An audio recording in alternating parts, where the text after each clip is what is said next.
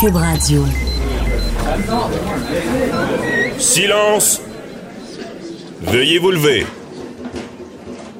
La cour présidée par l'honorable François-David Bernier est déclarée ouverte. Entrez dans les coulisses de la justice. Écoutez, vous serez pas jugé. Ils appellent à la barre les acteurs de l'actualité. Oui, votre honneur. Avec François-David Bernier. Avec François-David Bernier. Avocat à la barre. Cube Radio. Bonjour, bienvenue à l'émission en ce beau vendredi. Oui, vendredi, euh, déjà la semaine terminée. Euh, c'est la fin de semaine qui s'en vient. J'espère que vous avez euh, des, des, des, beaux plans. C'est un peu, il annonce un peu plus frais, mais je crois que ça devrait aller. J'ai pas vu la météo. Mais le vendredi, on est toujours de bonne humeur.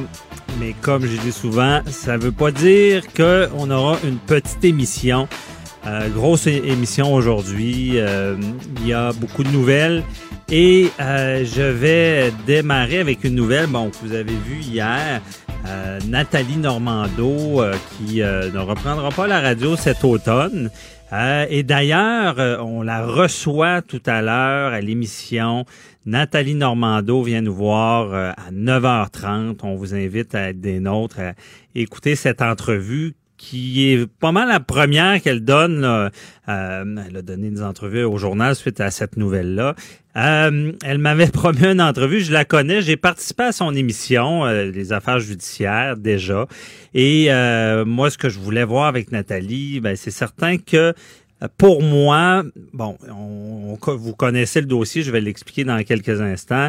Bon, L'ancienne vice-première ministre qui a euh, c'est un dossier difficile parce que c'est un bon exemple de ce que j'appelle souvent la présomption. Ben, j'appelle, c'est la présomption d'innocence au Québec. Qui, dans ce dossier-là, des fois, je me disais, c'est pas facile. Elle a un peu été bafouée. Euh, par contre, c'est une femme, une battante, je le dirai jamais assez. Quand même, faut lui donner ça, euh, malgré des accusations, malgré une arrestation qui avait fait les, qui, qui fait beaucoup les manchettes. Euh, elle a repris le micro à Boulevard euh, six mois après les arrestations. Euh, elle s'est tenue debout parce que souvent, on le sait, avec le quand on est dans, dans la sphère publique et il arrive des accusations, ben on, on, est souvent jugé sur la place publique plus vite qu'on a un procès, puis qu'on sait si on est coupable ou non coupable. Ça a été son cas parce que elle était au FM 93 et quand c'est tombé l'arrestation, on, l'a congédié, elle a perdu son emploi. Habituellement, les gens écrasent suite à ça, on n'entend plus parler, mais elle a réussi à se retrouver un micro à Boulevard six mois après, ce qui est très bon. Euh, et c'est une, elle communicatrice hors pair, donc euh, c'était une bonne émission. Comprenez bien ben, qu'à Boulevard, le pourquoi de, que l'émission euh, ne sera pas là à l'automne, c'est que déjà on savait, bon, avec euh, la, famille Leclerc, Boulevard, il y a aussi Weekend, il y a, un virage, mais Weekend est très musique actuelle, populaire et euh, boulevard maintenant, c'est de la musique rock. Donc, on savait que c'était une question de temps avant qu'une émission de, on appelle ça du talk, du parler, euh, ne resterait pas en ondes parce qu'on veut mettre à, cette chaîne-là, euh, ce poste-là, plus de, de rock. Donc, c'est le virage qui est fait. Et euh, Nathalie Normando ben, va prendre ce temps-là et va écrire un livre. On va lui en parler tout à l'heure. Un livre sur ce qu'elle a vécu parce que c'est toute qu'une histoire. On n'a pas le dénouement encore, mais c'est très complexe. Bon, vice-première ministre, on sait qu'il y a eu toute la commission Charbonneau, on a fait beaucoup de chasse aux sorcières.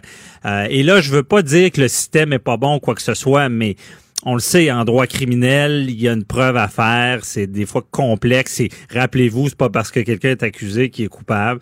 Euh, et là, c'est une preuve très complexe. Et on se, il y a, des requêtes dans ce dossier-là. Déjà, c'est très long, hein, elle va nous le dire, mais ça doit pas être évident pour quelqu'un d'avoir l'épée de Démoclès pendant des années à se demander qu'est-ce qui va se passer. Euh, il y avait eu euh, une requête, bon, on dit pour Jordan, les délais. Bon, les délais qui sont dépassés, ça fait très longtemps. Ça n'avait pas passé parce que, bon, il y a des délais qui viennent d'un bord et de l'autre. Euh, et c'est très complexe parce que on, il y a dans le dossier une requête qu'on appelle de type Babos. Euh, une requête de type Babos, ben c'est quoi? C'est euh, c'est dire que le système, l'intégrité du système a été atteint.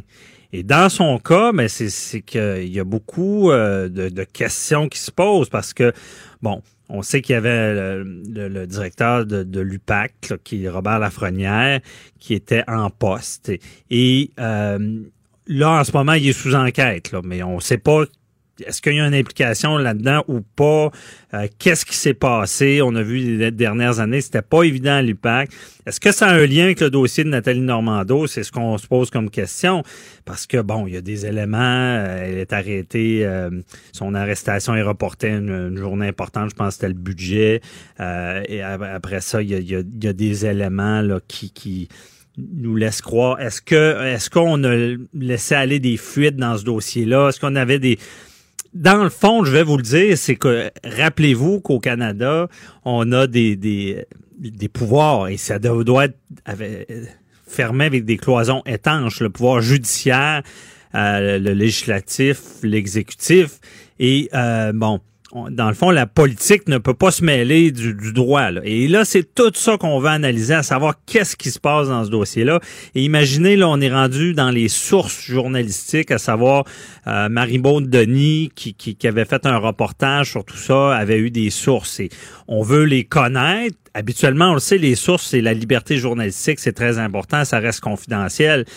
Mais là, si ces sources-là, vraiment, euh, peuvent dénouer euh, un procès, dans le fond, à savoir est-ce que euh, pour être coupable ou non coupable, ou là, c'est toute la question à, quel moment on va on va dévoiler des sources.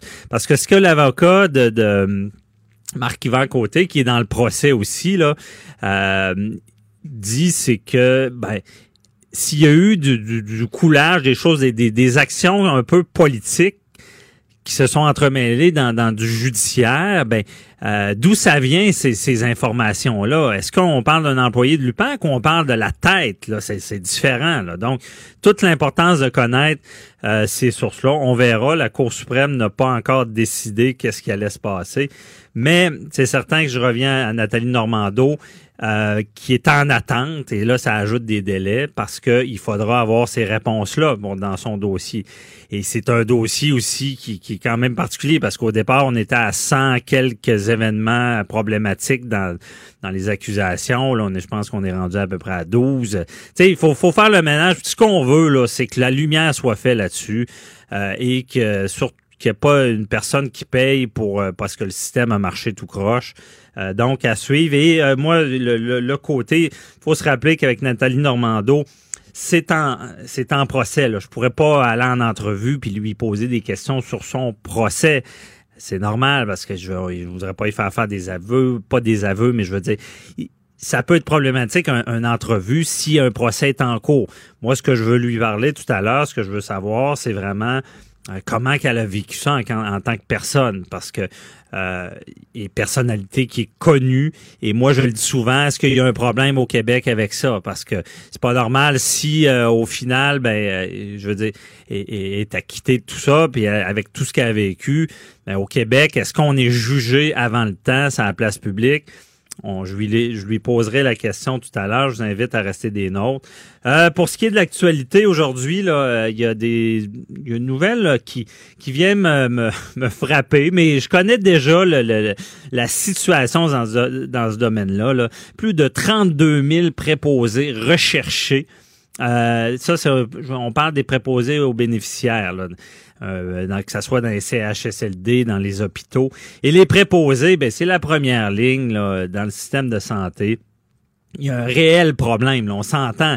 Et des fois, on entend des cas de maltraitance, on entend des... des les, moi, c'est une cause qui me tient à cœur, les aînés à savoir, il y a beaucoup de solitude au Québec, il y a beaucoup de gens délaissés. Euh, est-ce que justement, là, on voit ça, qu'il manque de monde? Là, on veut donner des, bourses, des formations payées, on veut, on veut rendre ça alléchant pour qu'il y ait plus de monde dans ce domaine-là. Mais c'est un domaine où est-ce que c'est une vocation. C'est pas facile comme travail. Et je suis pas sûr que seulement d'ouvrir les portes de l'école, donner des bourses, c'est la solution. Euh, tu sais, dans le système de santé, puis je veux pas aller contre les médecins, mais ils sont quand même beaucoup mieux payés que les infirmières ou, les préposés aux bénéficiaires. Il y a peut-être une réflexion à avoir dans ce domaine-là euh, et d'évaluer la, tâche parce qu'il n'y a pas un médecin qui va fonctionner bien s'il n'y a pas l'infirmière, s'il n'y a pas le préposé aux bénéficiaires. Et peut-être que dans, dans dans la tarte à distribuer là, des salaires, il y a lieu de réfléchir. Je suis pas sûr que gain de faciliter l'accès aux cours dans des préposés, ça va régler le, problème. Euh, je pense qu'il faut euh, vraiment donner des meilleures conditions, augmenter les salaires. C'est certain que c'est la solution. Puis on est vieillissant au Québec, on va se ramasser tout là. Euh, et est-ce que tu sais, je veux dire, une société, souvent, sa valeur est reflétée à de la manière qu'on traite ses aînés, puis les jeunes, comment qu'on va les former. C'est, c'est, ça reflète notre société. Puis j'ai l'impression qu'on met beaucoup d'argent à ben, des places, mais pour ce qui est de, de, ça, du système de santé, des fois de le repenser un peu. Et aussi, ces gens-là, ils n'ont pas seulement un rôle de, de, de médical ou euh, de, de, donner, des bains là il y a le côté humain c'est important. Ces gens-là il faut qu'ils aient le temps de pouvoir s'occuper de leurs patients. C'est une relation d'aide. C'est pas seulement dire ah ouais on lui donne un bain. Puis des fois la maltraitance peut venir de là. Si préposé et pressé là ben l'aîné là au bain là il peut peut-être passer par là puis des fois des bleus des choses comme ça. Tu sais je veux dire à quelque part, je pense qu'on on a euh, beaucoup de travail à faire dans ce domaine-là. Et cette nouvelle-là me rappelle tout ça. Préparez vos questions. Cube Radio vous offre les services juridiques d'avocats sans frais d'honoraires. Appelez ou textez. 187 Cube Radio. Cube Radio. 1877 827 2346. Le leurre informatique. Leurre informatique, moi, le, mot déjà, je trouve qu'il est est évocateur. Euh, un leurre, là, bon, je veux pas faire de mauvais parallèles, mais c'est comme à, la pêche, là, c'est l'hameçon, l'appât. Euh, et dans ce domaine-là, là, bon, la cause des jeunes, très important.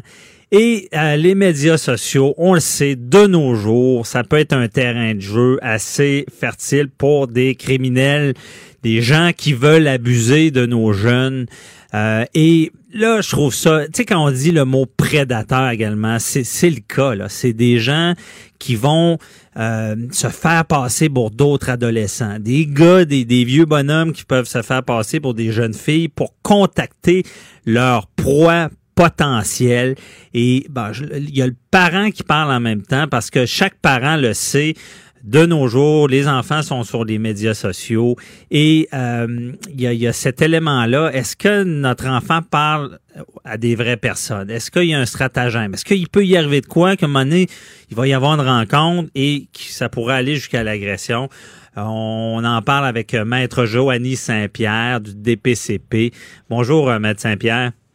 Bonjour, Maître Bernier. Merci d'être avec nous pour nous expliquer ce phénomène-là de l'heure informatique. Ça me fait plaisir. en fait, euh, ben, je trouve ça intéressant votre votre entrée en matière parce qu'en fait, je, je pense que c'est important de, de revenir à la base puis d'expliquer quelle est l'infraction d'heure informatique et peut-être même de mettre de côté certains mythes et préjugés qu'on peut avoir par rapport à cette infraction-là, parce qu'effectivement, on a souvent tendance à penser que uniquement la personne qui se cache derrière un faux profil commet le leur, mais ce mhm. n'est pas exclusivement ces situations-là. Alors, ce que j'ai ah envie de faire avec vous, ce que j'ai envie de faire avec vous pour commencer, c'est d'y aller avec l'infraction de la façon dont elle est, elle est rédigée. Donc, mhm. on, pour commettre l'infraction de l'heure informatique qui se trouve à l'article 172.1 du Code criminel, on parle d'abord de, quiconque. Donc, ça pourrait être une personne adulte, mais ça pourrait également être un adolescent ou une adolescente qui serait accusable d'avoir commis l'infraction de l'heure informatique. Alors, c'est pas exclusif aux adultes comme infraction. Mhm. Ensuite, on parle de quelqu'un qui communique. Donc, ça parle, ça va de soi. On doit avoir des communications entre la personne qui commet le leurre et la personne qui est victime par un moyen de télécommunication. Donc, ça inclut les téléphones cellulaires, Mhm. Les ordinateurs, nécessairement, toutes les applications qu'on peut imaginer qui se trouvent sur les cellulaires ou les ordinateurs, mais également ce qu'on commence à voir, c'est par les jeux vidéo, donc tout ce qui est jeux en ligne. Alors, OK, jeux vidéo aussi. Oui, jeux, jeux vidéo en ligne. Les consoles de jeux vidéo permettent la discussion en ligne maintenant. Alors, faut être conscient que c'est, euh, faut être éveillé à ça. C'est une possibilité que le leurre puisse être commis avec ce moyen de télécommunication-là également. On parle que l'infraction doit être commise à l'égard de personnes qui sont âgées de moins de 18, 16 ou 14 ans.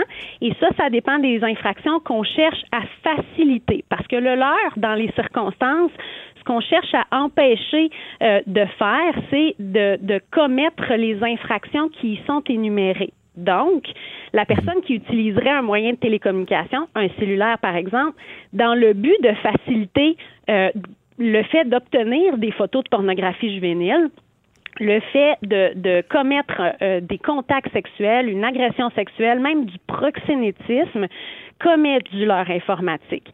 C'est important de savoir que faciliter une autre infraction qui peut être beaucoup plus grave. Exactement. Et c'est important, je pense, de, spécifier que l'infraction d'exploitation sexuelle qui vise les adolescents fait également partie de cette euh, série d'infractions-là. Donc, quand on parle de, de, professeurs qui pourraient être en situation d'autorité face à des adolescents, euh, c'est dans cette catégorie-là aussi, ça peut s'y trouver. Mhm. Alors, c'est ce qu'il faut garder en tête. Dans le fond, le législateur, ce qu'il a cherché à faire avec cette infraction-là, c'est de protéger les personnes vulnérables que sont les enfants et particulièrement les adolescents euh, contre des gens qui pourraient tenter par les témoins de télécommunications et par l'Internet d'aller euh, diminuer leurs inhibitions, d'aller gagner leur confiance pour les amener éventuellement à être des proies plus faciles qu'il faut comprendre, c'est que euh, il y a des juges qui vont même dire que c'est assimilable à une, introduction par infraction parce que euh, les cyber euh, prédateurs qui vont mhm. parler avec nos adolescents vont se, se, retrouver à parler avec eux alors qu'ils sont dans un endroit où on estime qu'ils devraient être complètement protégés, souvent leur propre chambre à coucher. Et ce qui est terrible, c'est qu'on entre dans des lieux intimes, c'est ça. Exactement. Alors, ce qu'on cherche à, protéger euh, dans, par cette, cet article de loi-là, c'est vraiment le fait que nos adolescents sont très vulnérables. Je parle d'adolescents parce que généralement, les enfants les plus en plus jeune âge ont moins de chances de se trouver en possession, euh, d'être capables de, de, communiquer via les moyens Internet. Mais il y a des dossiers où on a des jeunes victimes aussi jeunes que 8 ans par moment qui vont être victimes de leur informatique. 8 ans, ah ouais. 8 ans. C'est déjà arrivé, je l'ai eu dans, dans certains de mes dossiers. Donc, c'est important d'avoir ça en tête. La raison pour laquelle je vous parle de, cet objectif législatif-là, c'est que parfois, comme parents, quand on se rend compte que notre enfant a été victime de leur informatique, on peut euh, rapidement avoir envie de d'être fâché contre l'adolescent qui euh, s'est fait avoir par ce type d'infraction-là. Alors, il faut être conscient qu'une des raisons pour lesquelles le législateur a mis en place cette infraction-là, c'est vraiment parce que on juge que nos adolescents sont tellement vulnérables euh, qui, qui peuvent être rapidement victimes de ce type de stratagème-là et euh, qui sont pas en mesure de le détecter aussi facilement qu'un un adulte pourrait le faire. Alors, c'est sûr qu'un adolescent qui euh, sait que son parent va être fâché si jamais il est victime va peut-être moins en parler. Et c'est le genre d'infraction où c'est important d'en parler avec nos, nos enfants pour qu'ils soient conscients que ça existe et qu'il faut qu'ils soient capables de le dire quand ils sentent qu'il y a une communication qui est euh, qui est étrange ou qui est dérangeante, euh, quelqu'un qui tenterait justement de euh, diminuer les inhibitions de cette personne-là. Ce qui m'amène à vous parler que c'est pas nécessaire que la conversation qu'il y ait entre le prédateur et sa victime soit euh, nécessairement à caractère sexuel. Ça va faciliter la preuve de l'infraction quand la, le cyberprédateur va parler de, de, de sexe à, à, par exemple, un enfant de 12 ans. Mais ultimement, euh, si dans la conversation, ce qu'on voit, c'est qu'il y a un stratagème de manipulation, on va parler entre autres de grooming. Euh, mhm. Donc, vous parliez de l'heure tout à l'heure, là, comme le, le, quand on va à la pêche. Alors, c'est exactement ça. Mais ça, ça part de euh, commencer à parler de choses anodines, de gagner la confiance de l'enfant en parlant de comment ça va à l'école, des problèmes qu'il a avec ses parents. Mhm qui peut vivre. Il y a un stratagème en arrière de ça. Il y a une façon de faire pour mettre en confiance. Exactement. Alors, ce n'est pas absolument nécessaire qu'il y ait des conversations à caractère sexuel pour être capable de démontrer qu'il y a eu la commission de l'infraction de l'heure. Si on démontre que l'objectif des communications sert à euh, diminuer les inhibitions de l'enfant, à gagner sa confiance, à, attiser sa curiosité vers une, sexualité euh, explicite, donc de se rendre vers là dans le but de faciliter les infractions, on a commis l'infraction de l'heure informatique. Mm. L'autre chose, c'est que d'entrée de jeu, je vous entendais parler du fait qu'on parle euh, que nécessairement on, vise euh, une personne qui va utiliser des stratagèmes.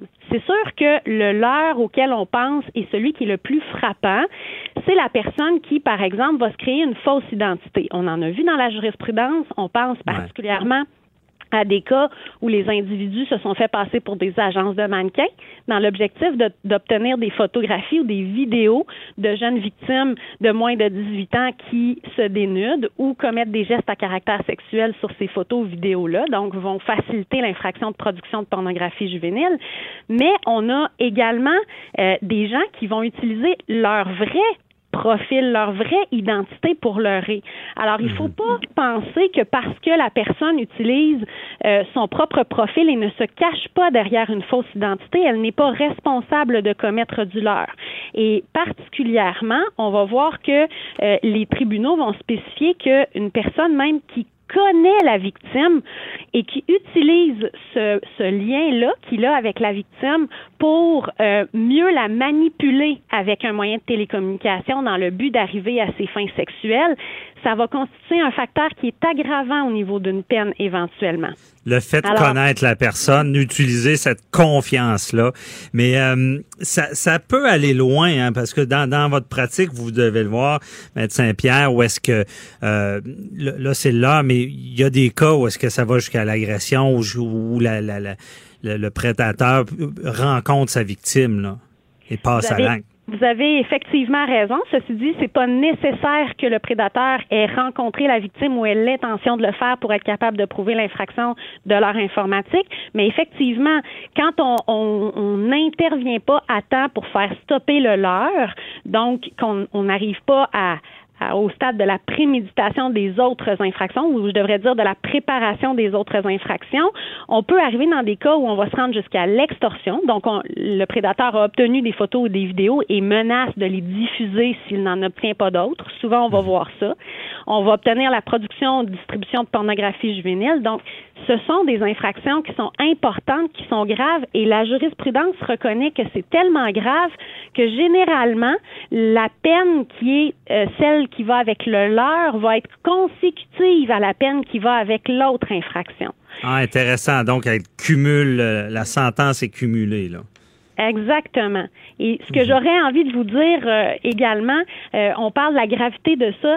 Qu'il faut pas oublier là, c'est que l'infraction de l'heure informatique, c'est pas parce que ça se passe derrière un écran que ça n'a pas de conséquences chez les victimes. Et pour mhm. moi, c'est super important de parler de ça parce que euh, j'en ai fait beaucoup des dossiers de l'heure informatique dans les dernières années. J'ai entendu des parents, j'ai entendu des enfants témoigner sur les conséquences de ce crime-là, et c'est désastreux.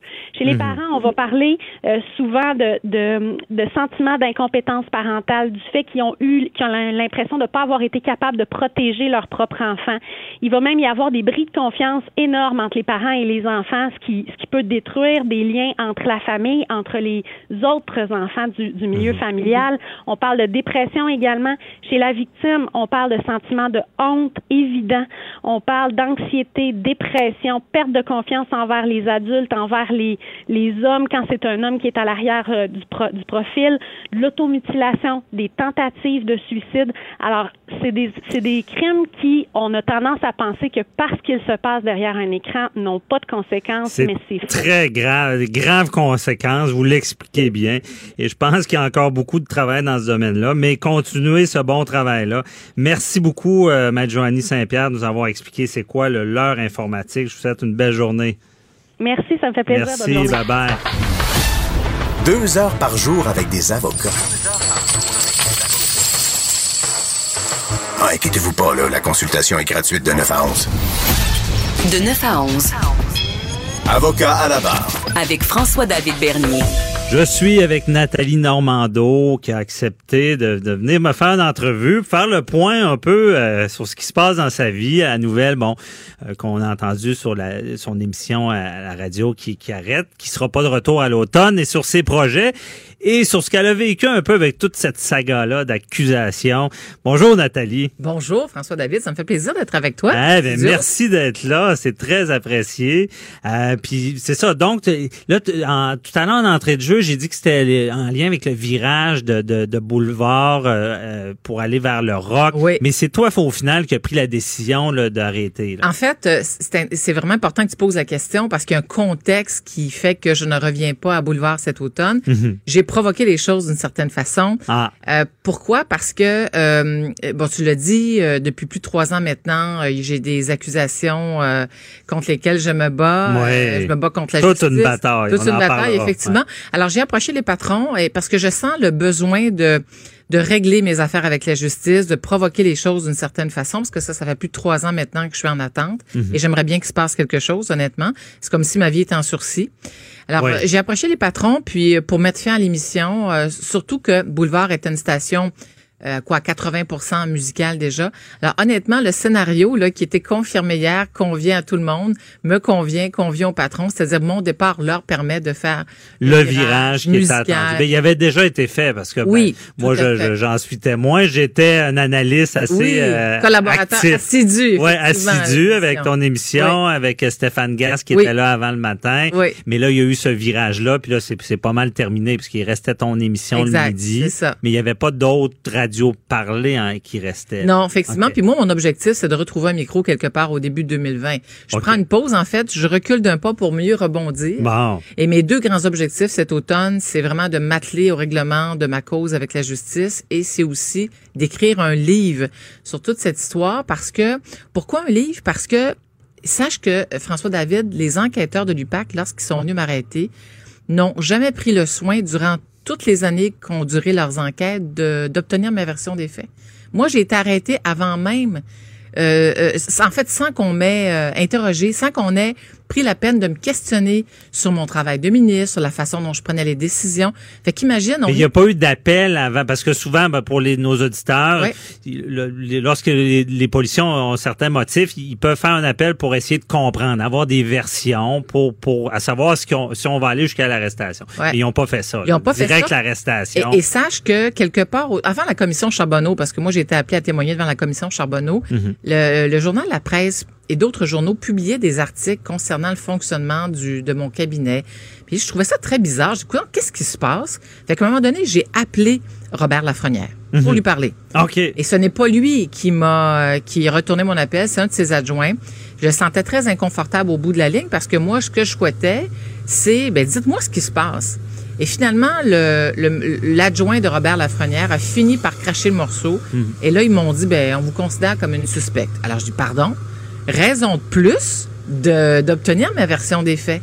Mais moi, je souhaitais qu'on puisse me, me demander ben, comment mon travail de ministre se faisait, Ben oui. pourquoi j'ai pris telle décision de donner tel taux d'aide financière euh, à, à une municipalité, par exemple, parce que c'est de ça dont il s'agit. Le financement politique, comment ça fonctionnait, comment j'étais impliqué. J'aurais souhaité que les enquêteurs me posent des questions là-dessus avant que je sois arrêté. Mais ils ont choisi une autre voie, c'est-à-dire celle d'ignorer ma version des faits avant de m'arrêter. Et, et j'ai une grande frustration par rapport à ça, François David, parce, Oui, parce qu'il y a eu un spectacle lié à ça. D'une part- Peut-être parce que le but des fois de parler aux policiers avant qu'il se passe des arrestations, c'est d'éviter des fois des, des, ce, genre d'accusations-là ou de Écoute, on vit dans une société de droit. Oui. le minimum, le minimum qu'on puisse espérer lorsqu'on est considéré comme suspect par la- la- la- un corps de police, Mhm. c'est de pouvoir s'exprimer. Écoute, les Hells Angels, les membres du crime organisé ou je ne sais trop, ont cette possibilité. Mhm. Alors, je, je nourris une grande frustration par rapport à ça et je me suis dit, ben, vous avez, on a, on m'a empêché de, on a choisi en fait d'ignorer ma version des faits. Alors je vais la, je vais la coucher sur papier la vérité. Pour, pour moi, c'est important de le faire. Ben effectivement, puis honnêtement, ben je fais pas ça pour t'encenser. C'est sûr que je l'ai dit, moi, tu es un modèle parce que y a, il y a la plupart des gens que j'ai vus qui avaient des accusations dans le domaine public écrasait totalement. Que ça soit vrai ou pas vrai, là, c'est, on le sait que de nos jours, présomption d'innocence, le bûcher public est très fort. Donc, tu t'es tenu debout, tu t'es relevé. Euh, et ça, c'est un premier point qui mérite d'être écrit. Euh, comment tu as vécu ça, mais également tout le procès, parce que c'est quand même... Euh, quand là j'en parlais d'entrée de jeu de l'émission, une requête de type Babos, où est-ce qu'on on peut même penser que l'intégrité est atteinte dans ton dossier. Je veux dire, tout ce qui se passe dans le dossier, et euh, je pense que ce dossier-là aussi sur les sources journalistiques va, va, faire avancer des choses au Québec parce qu'on veut savoir, bon, est-ce qu'il y a eu, est-ce que le politique et le juridique avaient une cloison étanche? Mais là, c'est ça, tout le procès va, va révéler ces choses-là. Mais déjà là, le procès est digne d'un film. Donc, peut-être peut que ton livre sera un scénario parce que c'est intéressant du côté Mais, mais commençons, si tu permets, François-David, par euh, les accusations criminelles. Ouais. Je te dirais pas que c'était facile et, c'est toujours pas facile. C'était très, très difficile j'ai eu, je suis, j'ai vraiment j'ai eu un grand privilège euh, d'avoir été approchée par les Leclerc, les frères Leclerc à l'époque pour euh, poursuivre euh, mon travail d'animatrice à la radio. Lorsque j'ai été arrêtée, le moi mon monde s'est totalement écoulé. C'est ce que je veux savoir. Comment tu as vécu ça? Ah, Je veux dire, tu as travaillé fort dans ta vie, vice-première ministre, politique, personnalité publique. Quand les policiers débarquent, comment qu'est-ce qui se passe? Ben, premièrement, je ne m'y attendais pas du tout. Là. Il y a des gens qui pensent As-tu un yin avant, la veille, deux jours avant? Absolument pas. Là. Je m'attendais absolument pas à ça. Moi, je suis allée à la commission Charbonneau.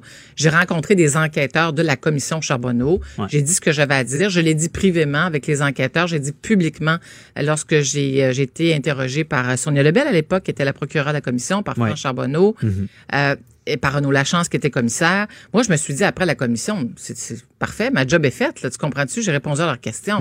Mais jamais, au grand jamais, je n'aurais cru que le, le 17 mars 2016, ma vie allait basculer de cette façon. Écoute, c'est 6 heures du matin, ça cogne à la porte. Tu sais, moi, je suis évidemment, je, ben dors hein, à 6 heures du matin. Là, je me dis, euh, c'est peut-être un voisin qui a besoin d'aide, je ne sais trop. Euh, mhm. Tu te poses des questions. 6 heures du matin, ça cogne à ta porte. Mettons que c'est pas, euh, c'est pas habituel. Non. Alors là, je regarde par l'œil magique et je vois deux hommes habillés en civil. Bon, j'ouvre la porte, les gars se présentent.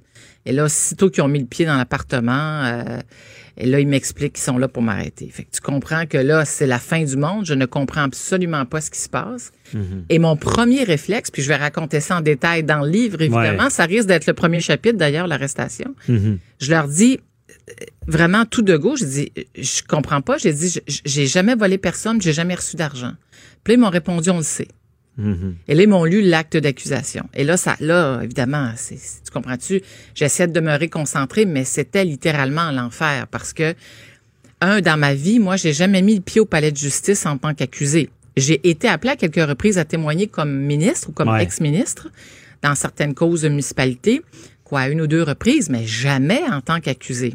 Mhm. Alors là, évidemment, euh, c'était pour moi une journée extrêmement difficile et c'était c'est encore difficile parce que je vais pas m'épancher sur les préjudices que je vis dans ma vie privée, mais je puis ça je raconterai ça en détail le moment venu, mais je vis d'énormes préjudices dans ma vie privée liés à des accusations criminelles.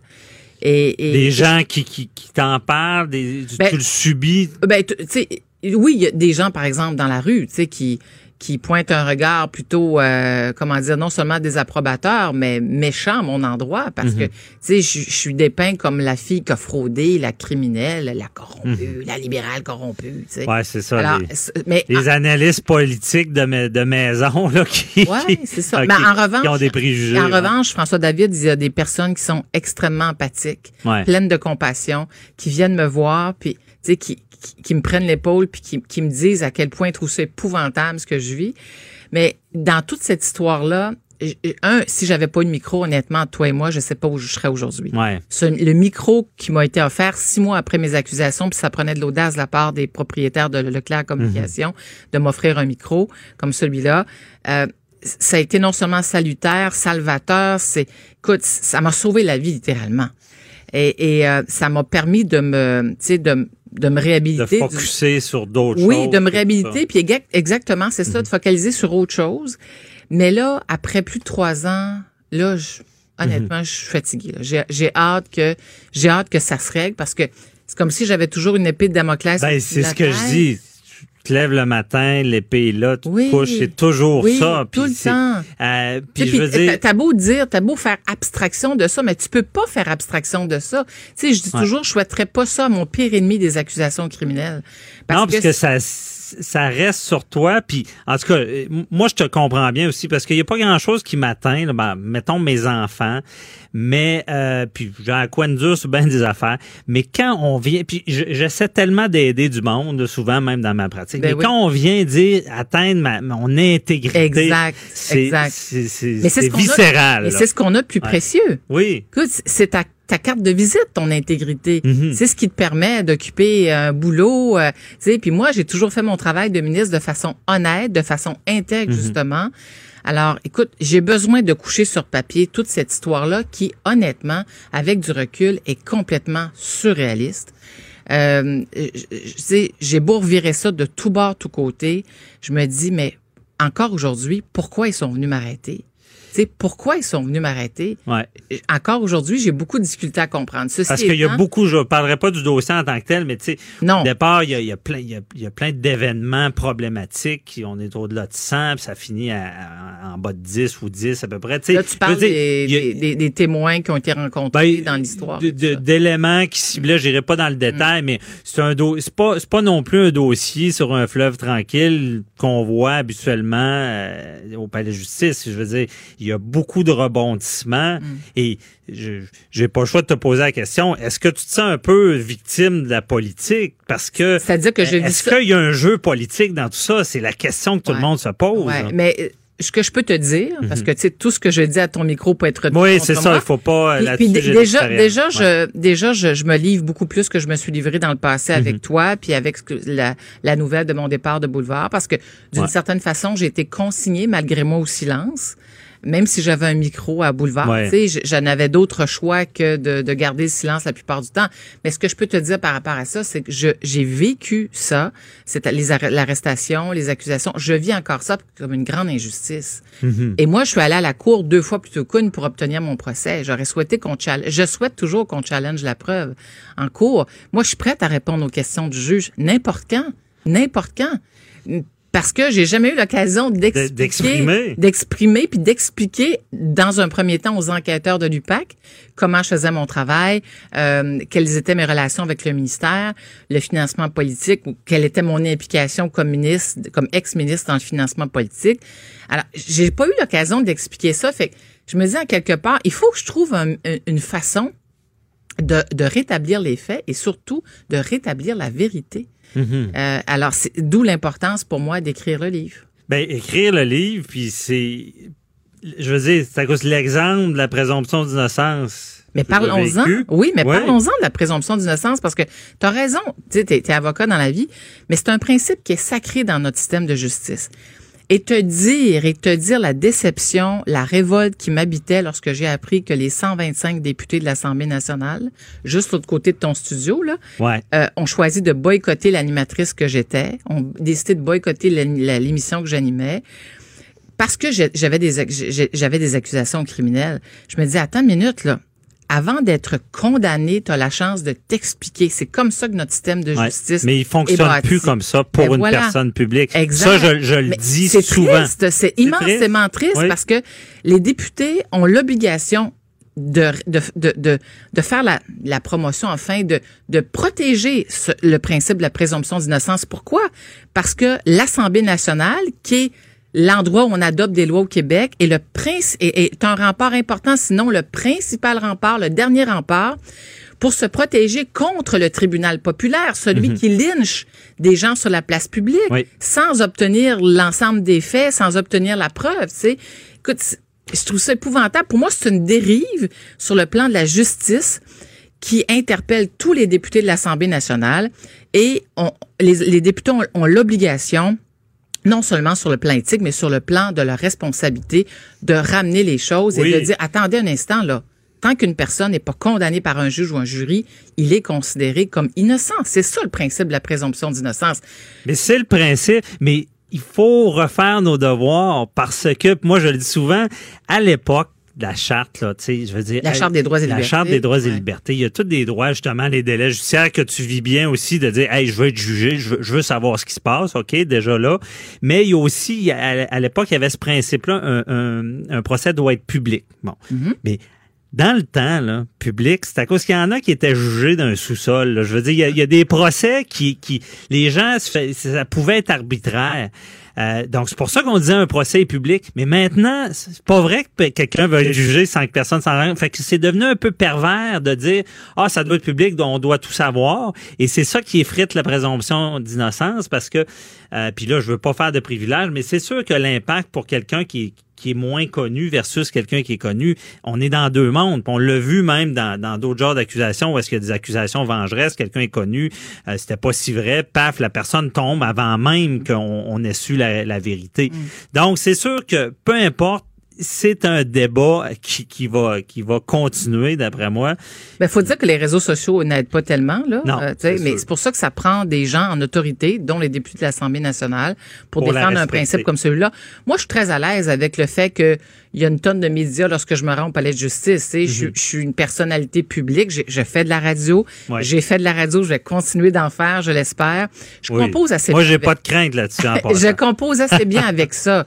Euh, mais par contre, ce que j'exige, c'est d'être traité justement. Mhm. Justement, c'est d'être traité de façon juste, juste par la euh, justice. C'est ça que j'exige. Euh, c'est le minimum qu'on puisse juste exiger. qui vient de justice, du latin, euh, j'ai oublié, c'est vrai. Oui. Justement, c'est la justice. c'est le même mot en passant. Exactement, c'est bien dit. Fait que c'est la même chose pour tous les citoyens qui sont accusés, que ce soit au civil, au criminel, en fait, au pénal, peu importe. C'est important que la justice puisse exercer euh, ça exercer ses droits, mhm. mais en respectant les, euh, les accusés, parce que les accusés aussi ont des droits. Oui, c'est ça.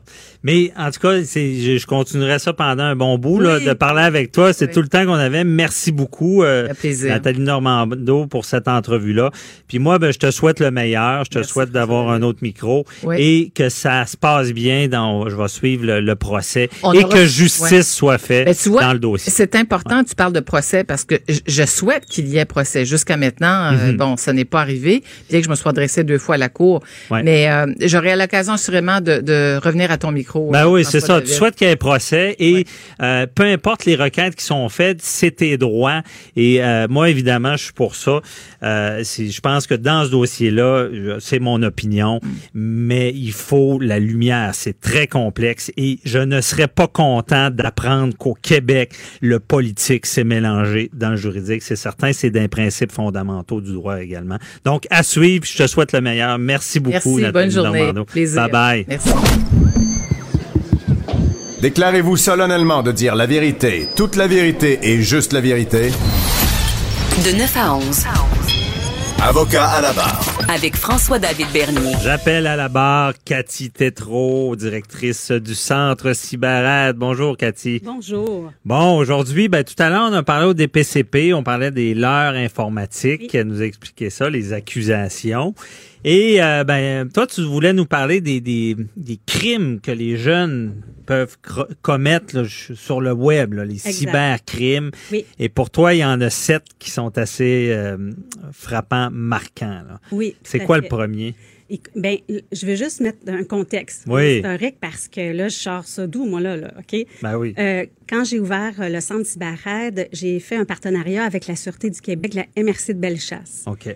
Et euh, dans la présentation qu'on faisait conjointement, mm-hmm. la, la, Sûreté parlait des sept cybercrimes et moi de la cyberdépendance. Et tranquillement, mais je me suis intéressée à la criminalité et j'ai étudié en criminalité. Mm-hmm. Mais ça vient de là, de, de, de dire qu'il y a des crimes qui sont commis sur le web à l'école. Ça vient d'un partenariat avec la Sûreté. J'ai pas inventé ça. Là. OK, vraiment, euh, partenariat avec la Sûreté pour identifier ben, euh, les problématiques à l'école et le web. Là. Ben, oui, bien, ben, plus, non, plus pour livrer, donner des, des, ateliers de prévention dans les écoles. Donc, on présentait dans la classe en même temps. C'était vraiment génial parce qu'il y avait un côté qui était quand même assez sérieux de l'atelier. La, mm moi, j'amenais un côté plus santé, plus euh, hou hou, on se fait du fun, puis on fait attention à notre santé. Alors, c'était c'est quelque chose qui, qui, qui a duré plusieurs années.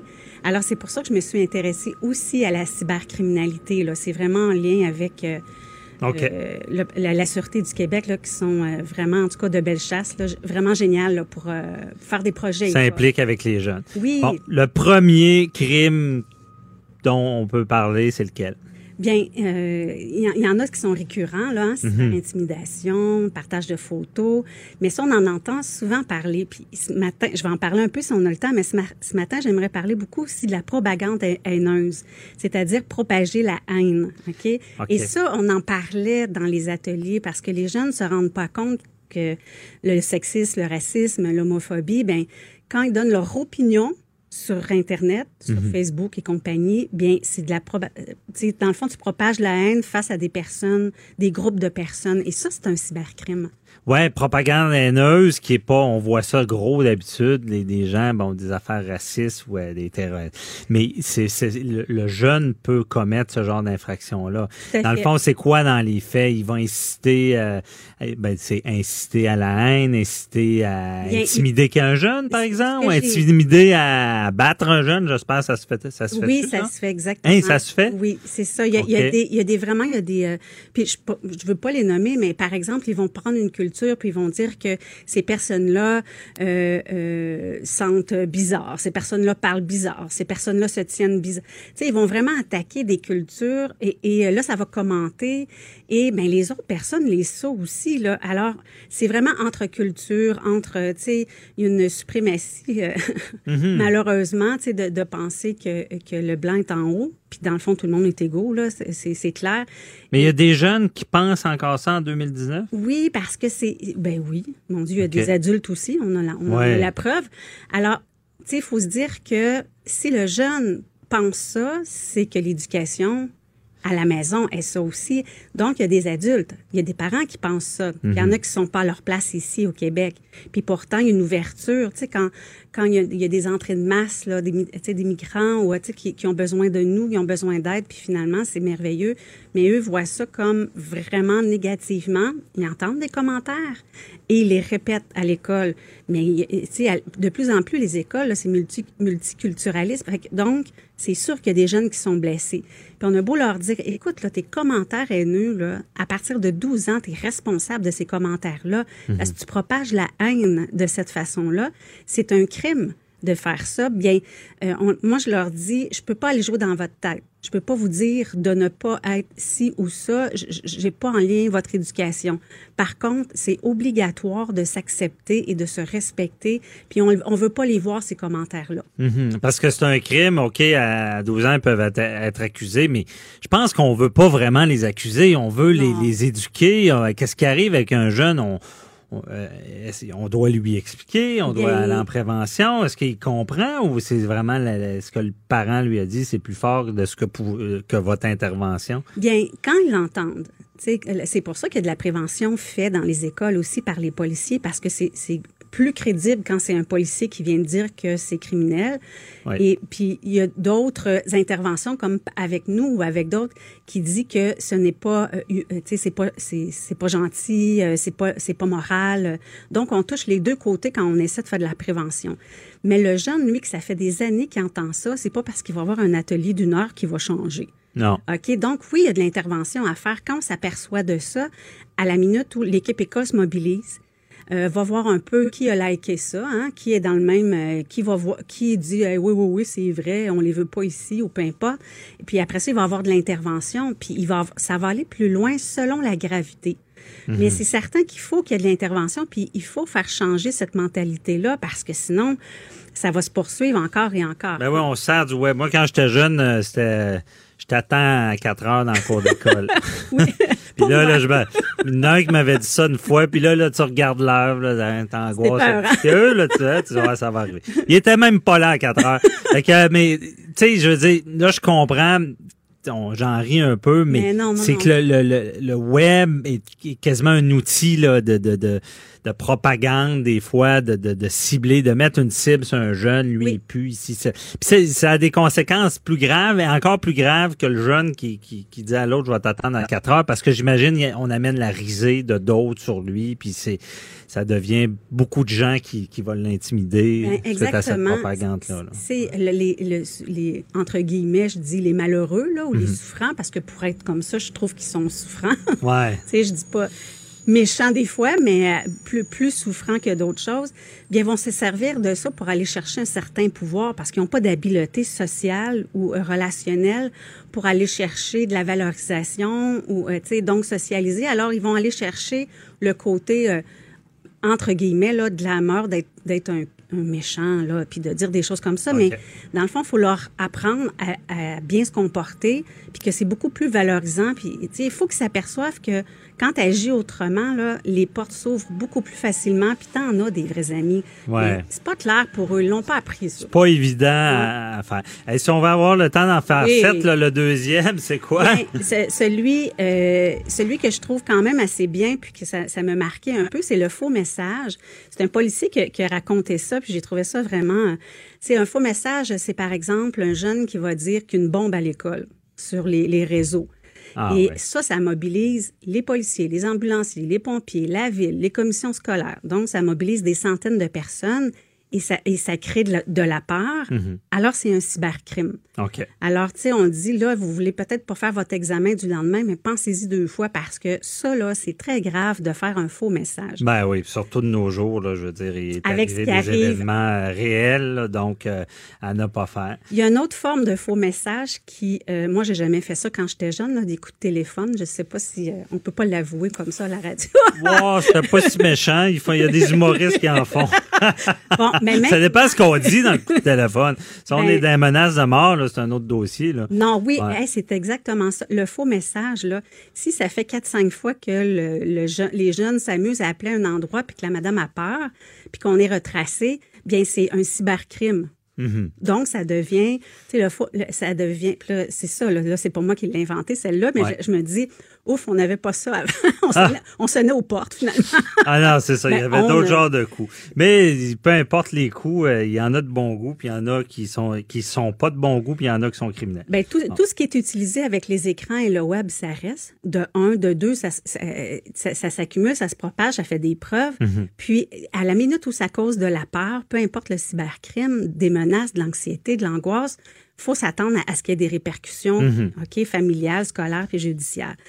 Libelle diffamatoire, c'est-à-dire si un ami te confie un secret puis que tu t'en vas l'écrire sur ses réseaux, tu viens de nuire à la réputation, tu viens de briser quelque chose. Un libelle diffamatoire chez nos jeunes, c'est comme c'est quelque chose qui est écrit. Ouais. Euh, et le policier donnait en, en- Ben, faut que c'est- ben, euh, dans le code criminel, là, c'est Oui. un peu plus complexe. Il faut Oui. que ça soit quasiment un journal ou une revue. Mais là, ce que je comprends, c'est qu'il l'extensionne au web. au web. Comme si c'était ben, une publication. Ben, c'est une publication. C'est une publication, sauf que là, dites-vous que c'est toujours en, en contexte de prévention Mhm. qu'on fait OK. ça, OK? Donc, le libelle diffamatoire, c'est vraiment le, le- le policier donnant un exemple. Il y a un gars, le- le propriétaire d'un dépanneur vend plus cher que tout le monde. Si tu l'annonces sur Facebook qu'il vend plus cher que tout le monde, c'est une vérité. Mhm. Mais si tu annonces sur Facebook qu'il vend plus cher que tout le monde, n'allez pas là parce qu'il pue. Ben, il- le il pue, ça devient, tu brises sa réputation. C'est pas nécessaire à dire. Alors, Ouais, là, c'est ça. Là, c'est de la diffamation euh, de- de, la personne morale. Oui, Ouais, c'est ça. bon. Alors, tu sais, c'est ces exemples-là quand même que les jeunes peuvent faire sans s'en rendre compte. Puis il faut tranquillement qu'ils s'habituent à allier leur comportement Mhm. qu'ils font sur le web, que euh, ça peut devenir vraiment un cybercrime à long Ouais, terme. on- tu devrais donner cette formation-là à des adultes aussi. Ça serait Oui. aussi pertinent. Je pense qu'il y en a qui n'ont pas compris encore que à ils fait. peuvent diffamer sur le web. Ça arrive souvent. Il y en a Vas-y, on est rendu au... euh, au- Euh, J'en ai, j'ai écouté, j'ai euh, les menaces, ça, ça se fait euh, régulièrement entre jeunes. Les menaces, euh, là encore là, il va y avoir, tu sais, comme comme vous disiez tout à l'heure, là, quelqu'un venait vous dire, Oh, je t'attends à 4 heures au rack à bicycle, mais là aujourd'hui, c'est, je vais, je t'attends à telle place, puis je vais te faire ci, puis te faire ça, puis te faire, tu sais, te faire souffrir. Ben ça, c'est des menaces, c'est écrit. Donc c'est encore là, ça peut être considéré, puis c'est Oui, c'est écrit. Puis encore une peur. fois, ce qui est problématique, c'est que la menace, elle sera. Je dis pas qu'elle est moins pire à, à l'école, mais la menace, elle rentre dans la chambre à coucher. Puis quand le jeune est sur, euh, Oui. sur les réseaux sociaux, sociaux, puis ça l'affecte, l'angoisse et tout ça est d'autant plus grande, d'après moi. Exactement. C'est toujours en lien, hein, les, des cybercrimes en lien avec la peur, des violences. Euh, il y a cyberintimidation aussi, mais ça, on s'entend que c'est une relation de pouvoir. Alors, mm-hmm. c'est pas un conflit qu'on va voir sur les réseaux, là. C'est vraiment quand on voit qu'il y a vraiment quelqu'un qui, qui, tient les rênes puis qui détruit complètement l'autre. Ça peut être de la cyberintimidation. Souvent, c'est difficile à, à à départager. Est-ce que c'est un conflit? Puis moi, je conseille souvent aux parents, allez pas vous mêler de ça, appelez donc à l'école. Mm-hmm. Parce que vous allez envenimer la patente. Là. Ouais. Alors, tu sais, puis euh, la pornographie juvénile et le leurre, ben ça, c'est tantôt, vous en avez parlé. Donc, c'est à peu près ça le ben, tour, là pornographie juvénile, l'heure, les photos, euh, les sextos, euh, qui là servent à tout le reste. Bon, les menaces, l'intimidation. Vous avez tout à fait raison. Les jeunes savent, pensent pas qu'ils peuvent être euh, euh, à deux puis à trois chefs d'accusation parce qu'ils vont penser que c'est juste de la cyber-intimidation ou c'est juste des, des, des, partages de photos osés ou c'est juste des menaces. Non, ça peut être trois et mhm. quatre choses que tu fais en même temps. Et il y a un dernier qui, est très important à souligner, puis on est en train de faire un projet, c'est le slot shaming, c'est-à-dire vraiment briser la réputation d'une jeune fille, d'une jeune personne qui a partagé des photos. Donc, c'est après le partage de photos, les jeunes se mettent à partager ça partout en brisant sa réputation. Alors, elle, a de la peine avant, pendant et après, finalement. Ben, là. Donc, c'est à peu près ça. C'est vraiment... Oui, c'est gros. Je pense que tu manqueras pas de travail dans les prochaines années parce que c'est... Tu sais, on est le, le web, ça fait longtemps, mais euh, les, impacts, la, la façon que les jeunes l'utilisent, les crimes qui sont commis avec, je pense qu'on est vraiment dedans. Il faut, informer. Comment faut informer, il faut trouver des solutions. Merci beaucoup, euh, Cathy Tétrault Centre Cyber On se retrouve la semaine prochaine pour ta dernière chronique de l'été. Ben, je te souhaite une belle journée. Bye bye. Merci. Hein, restez avec nous. On parle d'un sujet là, très intéressant. C'était l'anniversaire de la Grande Paix de Montréal de 1701. Et on en parle avec Maître Benoît Denis dans quelques instants. Avocat à la barre. Alors, je procède à la lecture du verdict. Avec François-David Bernier.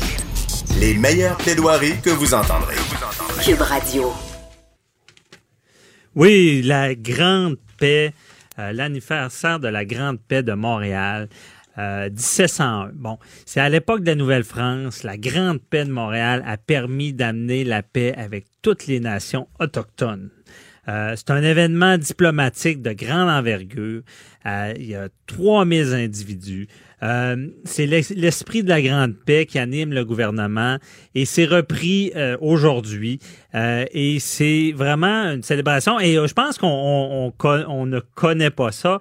Et on avait besoin d'un spécialiste en droit autochtone, Maître Benoît Denis, qui est avec moi. Bonjour, Maître Denis. Bonjour, Maître Bernier. Et je, je, spécifie que Maître Denis était aussi historien, là, professeur d'histoire. À l'époque, professeur d'histoire. Donc, on mélange les deux passions là, ce matin, droit et histoire. Et bon, Commençons par le début. La Grande Paix de Montréal de 1701, c'est quoi? Donc, en fait, le 318e anniversaire, c'est un anniversaire qui a été fêté dimanche dernier. Et c'est quoi la Grande Paix de Montréal, finalement? Pardon. C'est donc euh, les autorités françaises qui ont voulu ramener la paix en Amérique. Et là, on se rapporte un peu à tout ce qui était des, connaissances qu'on a apprises à la petite école. Donc, on, se rappelle des familles iroquoiennes, on se, famille, on se rappelle des familles de la famille algonquienne, la famille algonquienne qui était les alliés des Français. Ouais, je me rappelle de ça. Puis il y en avait qui étaient sédentaires, d'autres euh, qui chassaient. Qui étaient nomades. nomades, exactement, exactement. Et les, euh, la famille iroquoienne, donc on va parler des nations, la nation iroquoienne, des cinq nations, étaient donc eux c'était les, les sédentaires. Ok. Et euh, on s'en souvient encore là, je, pour, pour, pour, pour, ceux qui, ont, euh, qui, qui, qui, sont férus d'histoire, euh, c'était les Iroquois étaient les, les, alliés des Britanniques. Donc, pour ramener la paix en Amérique, les autorités françaises décident de faire une espèce de grand rassemblement qui débute dans les années 1700, mais que l'apogée va être en 1701 à Montréal mm-hmm. pour finalement permettre cette paix-là en Amérique. Et pourquoi permettre la paix? Pour permettre, bien sûr, la survivance de, de la, la Nouvelle-France, son évolution, euh, pour favoriser le commerce, etc., etc. Donc, il y a énormément de nations européennes, de, européennes, pardon, amérindiennes. On parle de mhm. plus d'une dizaine de nations qui vont se présenter, donc des représentants qui vont venir à Montréal. On parle, et là, je nomme des noms, il y a les Hurons, il y a les, donc les cinq nations iroquoiennes, il y a les Miami, les, euh, les Illinois, les Algonquiens, donc tous des noms un peu familiers qu'on peut retrouver, les Témiscamingues, les Abénakis. Mm-hmm. Et c'est fantastique parce qu'il va y avoir environ 1000 représentants amérindiens qui vont venir à Montréal, alors que Montréal compte environ 3000 habitants. Ah oui. Donc, toute proportion gardée, c'est comme si, dans un monde parallèle où il y avait une guerre actuellement en Amérique entre différentes nations euh, américaines, britanniques, françaises, peu importe, il y aurait l'équivalent de 660 000 diplomates qui viendraient hmm. à Montréal pour une semaine pour établir une paix. Donc, ça, c'est la paix dans le monde, C'est la paix dans le monde, ça serait, ça serait merveilleux. Mais, euh, Benoît, euh, avant ça, c'était quoi la situation pour qu'on arrive à, cette grande paix-là? C'était des guerres, c'était des, des entre, les Amérindiens et les Européens ou euh, entre eux aussi? Ben, c'est une excellente question. Donc, on doit se rappeler, bien sûr, que ce qui se passait en Europe avait des incidences en Amérique. Mm-hmm. Donc, on est, nous, en Amérique, on est des colonies. Quand les couronnes européennes se font la guerre en Amérique, on se fait la guerre. Et euh, bien sûr, en Amérique, on a des alliés. Donc, les Britanniques ont des alliés chez les Iroquois, les Français ont des alliés chez les Algonquiens. Et pourquoi? Et là, je vais me, concentrer sur la nation française ou mhm. sur la Nouvelle-France. C'est un, nouveau territoire, c'est un climat qui est inhospitalier, c'est euh, donc un territoire inconnu et on a besoin d'alliés pour survivre et on connaît tous donc l'aide que va apporter entre autres les, les Amérindiens à Jacques Cartier pour permettre de traverser l'hiver et etc., etc. De survivre, de survivre du scorbut, je pense, moi, le scorbut. Euh, et donc, euh, il va avoir, et c'est ce qui, ce qui va permettre finalement l'apogée de la Nouvelle-France. On se souvient du commerce des fourrures, mm-hmm. commerce des fourrures dont l'Amérindien était le centre un peu de ce commerce-là. Euh, ça va donner euh, naissance au fameux coureur des bois. Euh, donc, tout, nous, on a tout un, imaginaire qui entoure finalement toute notre relation qu'il y a entre, bien sûr, les, Premières Nations et, le Québec, finalement. OK. Et là, on crée cet événement-là, la Grande Paix, pour souligner une paix qu'on veut qu'il soit durable. Oui, absolument, absolument. C'est là l'événement qui est remémoré cette semaine. C'est l'événement qui est remémoré cette semaine et c'est un événement, donc, à l'époque, et, encore là, c'est très intéressant parce que ça permet à la colonie de, donc, de, de, de, se développer dans une paix relative. Mhm. Ça permet également euh, une incidence qu'on retrouve aujourd'hui. Les, les nations iroquoiennes acceptent l'existence de Détroit Mhm. Détroit qui a été fondé par les Français, il ne faut pas l'oublier.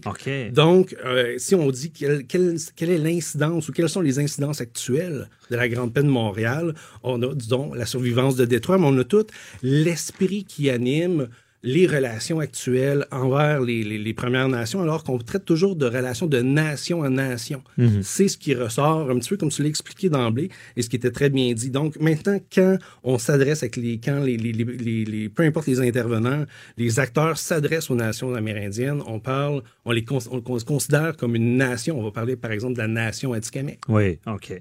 Et d'ailleurs, parlons-en des nations parce que bon, tu es un avocat euh, droit en droit des autochtones il y a des principes. Bon, il y a la loi sur les Indiens. Euh, puis je pense que c'est pas le bon titre de loi. Là. ça, vous vieux titre. un vieux titre, les Internaliste, euh, on pourrait embarquer là-dedans, oui. Bon, OK. le, titre n'a pas été changé, mais toi, dans ton travail, il y a des nations, tu représentes des nations, et ces nations-là, il, y a une question territoriale aussi que vous devez faire valoir. Absolument. Je dirais que les, nations se représentent elles-mêmes. OK. Donc, nous, euh, on accompagne ces nations-là. Mm-hmm. maintenant, et, peut-être tu peux, me reposer une deuxième question pour que je puisse renchérir, mais euh, en bout de ligne, donc, ces nations-là ont des droits, euh, qui, un peu comme le Québec, quand il y a eu le réveil du Québec dans les années 70, le réveil du nationalisme, on voit, on, vit un petit peu la même chose à travers les nations amérindiennes, où ils veulent décider de leur avenir, ils mhm. veulent décider de leur éducation, ils veulent se gérer eux-mêmes, et c'est cette avec cet éveil-là, finalement, qu'on, que vous travaillez. On travaille, exactement. Parce que je pense que dans le domaine, il est reconnu qu'il y a eu de l'abus aussi. Parce qu'il y a des grands principes. Là, je te pose une question large, mais un peu comment ça fonctionne pour faire. Parce qu'on l'a vu, il y a des, des, fois des territoires qui seront, sont revendiqués. Et là, il y avait le, concept de la conquête. Il y avait. Et on, je pense que le gouvernement reconnaît certaines erreurs. Comment ça fonctionne justement pour revendiquer un territoire? Ben, c'est, écoute, c'est une question qui est très, très large. Je mhm. dirais, avant d'aborder ça, parce qu'on pourrait faire pratiquement une émission, euh, un doctorat là-dessus, euh, qu'est-ce qui est important de, se souvenir, c'est que quand les Français sont arrivés, les Français n'ont pas pris leur territoire comme étant les leurs. Les Amérindiens ou les Premières Nations qui étaient là ont accepté la présence des Français dans le cadre du commerce. Mais ces nations-là amérindiennes n'ont jamais cédé aucun droit par rapport aux Français. Donc, mhm. c'était euh, une coopération et on ne doit pas oublier, à l'époque de la conquête, on se rapporte à 1759, il y a dans la vallée de Saint-Laurent environ 70 000 euh, colons français. 70 000, euh, un village de 70 000 au Québec, je ne le sais pas, je ne voudrais pas. mais on, parle de très peu d'individus. On, on n'empiétait pas sur le territoire. Là où c'est que la donne va changer vraiment, c'est quand il va y avoir la conquête où les Britanniques, eux, s'approprient le territoire. Mhm. Je fais un aparté, je, fais un pas de recul. On parlait de la Grande Paix de Montréal. Quand les autorités britanniques ont entendu parler, dans, vers les années 1700, qu'il y était pour y avoir l'année suivante à Montréal ce grand rassemblement-là, les autorités britanniques étaient mécontentes parce que pour eux, les Iroquois étaient des sujets britanniques. Et étant des sujets britanniques, eux-mêmes ne pouvaient pas participer à un processus de paix. Qui pouvait participer au processus de paix? Les diplomates britanniques, mais non pas les nations iroquoiennes. Mm-hmm. Alors que les Français, eux, considéraient les nations comme des nations égales. D'où les invitations, d'où les représentants et d'où la grande paix qui s'est conclue. Donc, juste dans l'ambiance, dans la manière que c'était considéré, les Français, il y avait une, grande différence entre la vision française et la vision anglaise. Il y a un historien euh, américain qui a servi une phrase qui est excellente.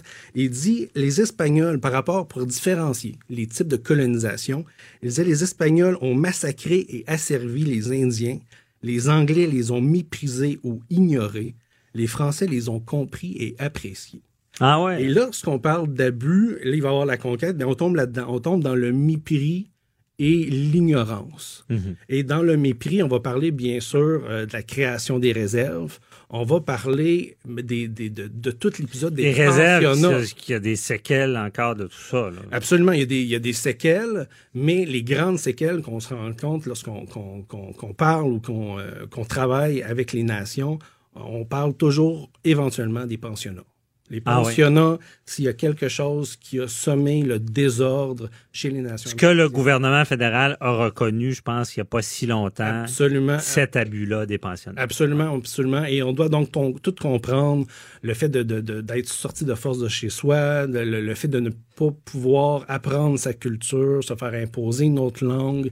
Et là, bien sûr, tous les problèmes, on parle de problèmes de violence, problèmes d'abus sexuels, mhm. euh, donc tous les problèmes que ça va amener, les répercussions qu'on retrouve encore aujourd'hui chez euh, dans différentes communautés? Ben, c'est d'avoir forcé une assimilation, parce que c'est un peu ça les pensionnats. Euh, encore maintenant, ça, nourrit un certain droit. Là, je veux dire, il y a encore, c'est des, des, séquelles qui sont actuelles maintenant. C'est des séquelles qui sont actuelles. Maintenant, on va beaucoup rencontrer, on va plus percevoir des poursuites envers les, certains acteurs propres à ces pensionnats-là. Mm-hmm. Mais ce, peut-être, je ne voudrais pas parler d'éléments positifs, mais les pensionnats ont quand même favorisé l'éveil de ces nations-là, l'éveil des membres, qui, eux, par la suite, ont dit, moi, je me suis fait euh, imposer une langue qui n'était pas la mienne. Et là, maintenant, bien sûr, ils parlent toujours leur langue, à quelques exceptions près. Et maintenant, ils veulent revendiquer leurs droits. Donc, le droit, comme je disais d'emblée, mm-hmm. le droit à leur éducation de pouvoir choisir leur système d'éducation, la manière dont l'éducation fonctionne chez eux, le droit de pouvoir signer leur propre loi, leur propre traité, d'être reconnus comme des nations pleines et entières. Là, je veux pas faire de politique, mais tu sais, euh, au Québec, des fois, on peut peut-être mieux les comprendre parce que on, a souvent peur de cette forme d'assimilation-là avec l'anglais qui est omniprésent. On veut, veut préserver notre culture. C'est un peu dans, dans, le même sens que ces revendications-là sont, sont faites des des, Autochtones. Exactement, exactement. Et on se rapporte à la citation donc de M. Parkman que j'ai cité. Il y a un lien, du moins moi je le sens sur le terrain, entre euh, entre les Québécois et, euh, les nations amérindiennes. Et, on doit comprendre, dans les médias, souvent, malheureusement, et c'est comme toute chose, mhm. c'est le mauvais qui est mis de l'avant. Donc, les mauvaises nouvelles, euh, les crimes, etc., etc. Mais la, jeunesse amérindienne, elle est belle, elle est vigoureuse, elle est intelligente. c'est des, du, du, monde qui sont instruits, qui ont des bacs, qui ont des maîtrises, sont trilingues, donc ils parlent souvent leur langue à eux, le français, l'anglais. Ce sont du monde qui sont cultivés et l'avenir s'annonce radieux. Mhm. Par ailleurs, lorsqu'on va dans les communautés, on voit les jeunes jouer dehors, ce que je trouve fantastique. Euh, ça me rappelle euh, mes, mes, jeunes années en 80, lorsqu'on jouait au hockey dans la rue. Ce qu'on jouait après, pratiquement plus. Sont ces tablettes. Ils sont sur les Nintendo, sont sur les Xbox et euh, dans les communautés amérindiennes, on voit encore cette, cette, vigoureuse jeunesse, leur avenir finalement qui joue dehors et ça, c'est de toute beauté. Ah ouais, ah, c'est bien dit. Mais Maître Denis, c'est tout le temps qu'on avait, mais euh, déjà, je te réinvite, euh, Benoît, je t'appelle Benoît. La semaine prochaine, j'aimerais qu'on... C'est un, un, sujet, là, bon, on est allé très large ce matin. Bon, on expliquera un peu plus euh, de ton travail en droit autochtone, la situation autochtone qui, qui joue dans certains droits, droit familial, droit criminel. On s'en parlera la semaine prochaine. Je t'invite déjà. Merci beaucoup, Benoît Denis, pour cette entrevue. Merci. Là. Bonne journée. Bye-bye. Avocat à la barre. Alors, je procède à la lecture du verdict avec François-David Bernier. Les meilleures plaidoiries que vous entendrez. Cube Radio. Cette semaine, euh, dans le judiciaire, ça bouge toujours, même l'été en judiciaire. Et on a notre analyste judiciaire, criminaliste Walid Idjazi, qui est à l'affût, qui regarde ce qui se passe pour nous en faire part, faire son analyse de la semaine. Bonjour Walid. Salut mon cher.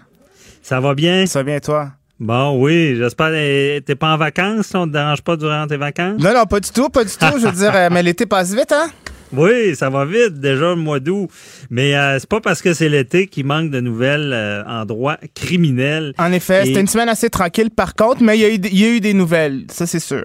Ouais, vas-y, qu'est-ce qui retient ton attention en premier lieu?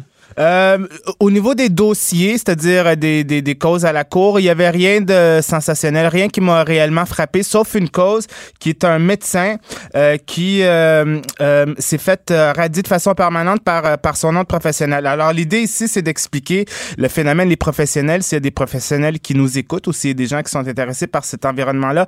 Le, le, professionnel qui commet une, un crime lors de l'exercice de ses fonctions aura pas juste des problèmes avec la justice pénale et la police, mais se fera euh, taper sur les doigts et peut-être même euh, euh, renvoyer par son ordre professionnel. Alors plus particulièrement, on parle ici d'un médecin qui a été radié de façon permanente, un médecin Jean-François Rancourt de Montmagny qui lui ben, c'était livré à des agressions. C'est un gynécologue et mm-hmm. bon, on a profité pour avoir la main un peu trop baladeuse, la main un peu longue et s'est livré à des attouchements lors de tests de routine pour assouvir des un besoin sexuel et il était plus dans l'exercice de ses fonctions. C'est grave, c'est extrêmement grave. C'est grave, il est en position, il est gynécologue. Tu peux pas avoir plus de position d'autorité que ça. Je veux dire, euh, une femme enceinte devant un, nue devant un médecin, il n'y a pas plus vulnérable et lui a complètement profité de la situation. Alors ceci pour dire que euh, euh, il y a eu des démêlés avec la justice criminelle. Ultimement, il a été trouvé coupable. Ça a été négocié. Finalement, il y avait, il y a eu une peine de, je pense, deux ans. Mais l'idée ici, c'est que maintenant, il ne sera plus médecin alors, on n'a pas juste euh, euh, une sanction pénale, c'est-à-dire une peine, une sentence, mais euh, ici, c'est le Collège des médecins qui a dit, vous, monsieur, vous êtes un danger pour le public, alors vous êtes plus médecin. L'idée d'un ordre professionnel, tu le sais, hein, c'est pour c'est pour réglementer une profession. Un professionnel, on parle de médecin, avocat, dentiste. Je veux dire, il y a une variété de, de, de, différents types de professionnels. Ils sont membres d'un ordre professionnel et la mission de l'ordre professionnel, le barreau, le collège des médecins, euh, l'ordre des infirmières, etc., c'est évidemment la protection du public. Ben, la protection du public. Puis, dans le fond, c'est on appelle ça du droit euh, ben, professionnel, justement. Puis c'est un peu hybride. Disciplinaire. En, euh, disciplinaire, c'est ça le bon mot.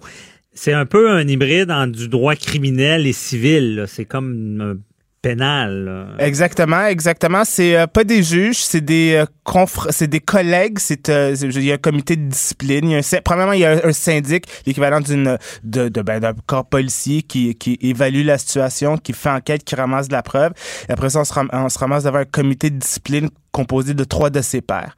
Alors, il y a un mhm. président, généralement un avocat, euh, mais après ça, il y a deux assesseurs, deux, deux collègues qui sont membres de l'ordre et qui sont en position d'évaluer euh, euh, le, le, professionnalisme de, de, du comportement qui est sous enquête. Alors, mhm. alors le droit disciplinaire, c'est un droit qui est en constante évolution. C'est un droit qui est difficile à pratiquer. C'est pas un droit qui est simple et qui est, comme tu viens de dire, un droit hybride. Alors ça, c'est mhm. une nouvelle. Sinon, une grosse nouvelle pour le milieu des avocats de la défense à Montréal je dirais au Québec et au Canada. Quelqu'un qui, euh, pour moi, a été euh, un ami, un mentor, un de mes premiers idoles, euh, quelqu'un qui m'a beaucoup aidé dans ma pratique et quelqu'un qui est très connu des Québécois. Hier, on a appris le décès du grand criminaliste Robert mmh. Lahaye, qui est mort à l'âge de 76 ans, des problèmes de santé. Ça, c'est une, une, légende de mmh. l'administration de la justice criminelle, quelqu'un qui a fait plusieurs choses et des choses extraordinaires. Tu le connais?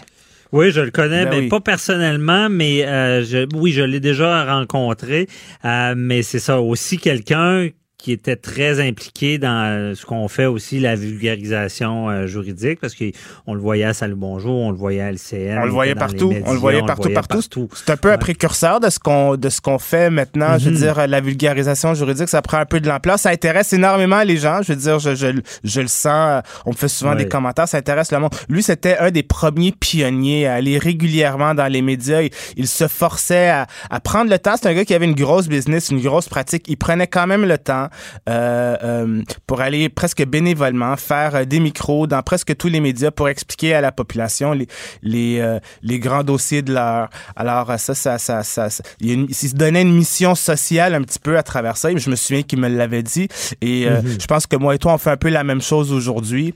Et c'est quelqu'un qui, qui est connu pour pour des grands dossiers. Lui, il est allé souvent en Cour suprême pour quand j'étais plus jeune, moi dans les années 2000, quand je finissais mes études, j'étais très intéressé par l'interaction entre la, la, sexualité et le droit, comment le droit peut euh, intervenir, se, mêler de choses sexuelles. Et lui, il avait été en Cour suprême à plusieurs reprises pour, euh, euh, premièrement, les danses contact. Après ça, les, les danses contact, ce qu'on appelle les danses à 10. On va dans une barre de danse, un bar de danseuse, puis, puis bon, pour, pour 10 ou 20 dollars, on peut, on peut la toucher.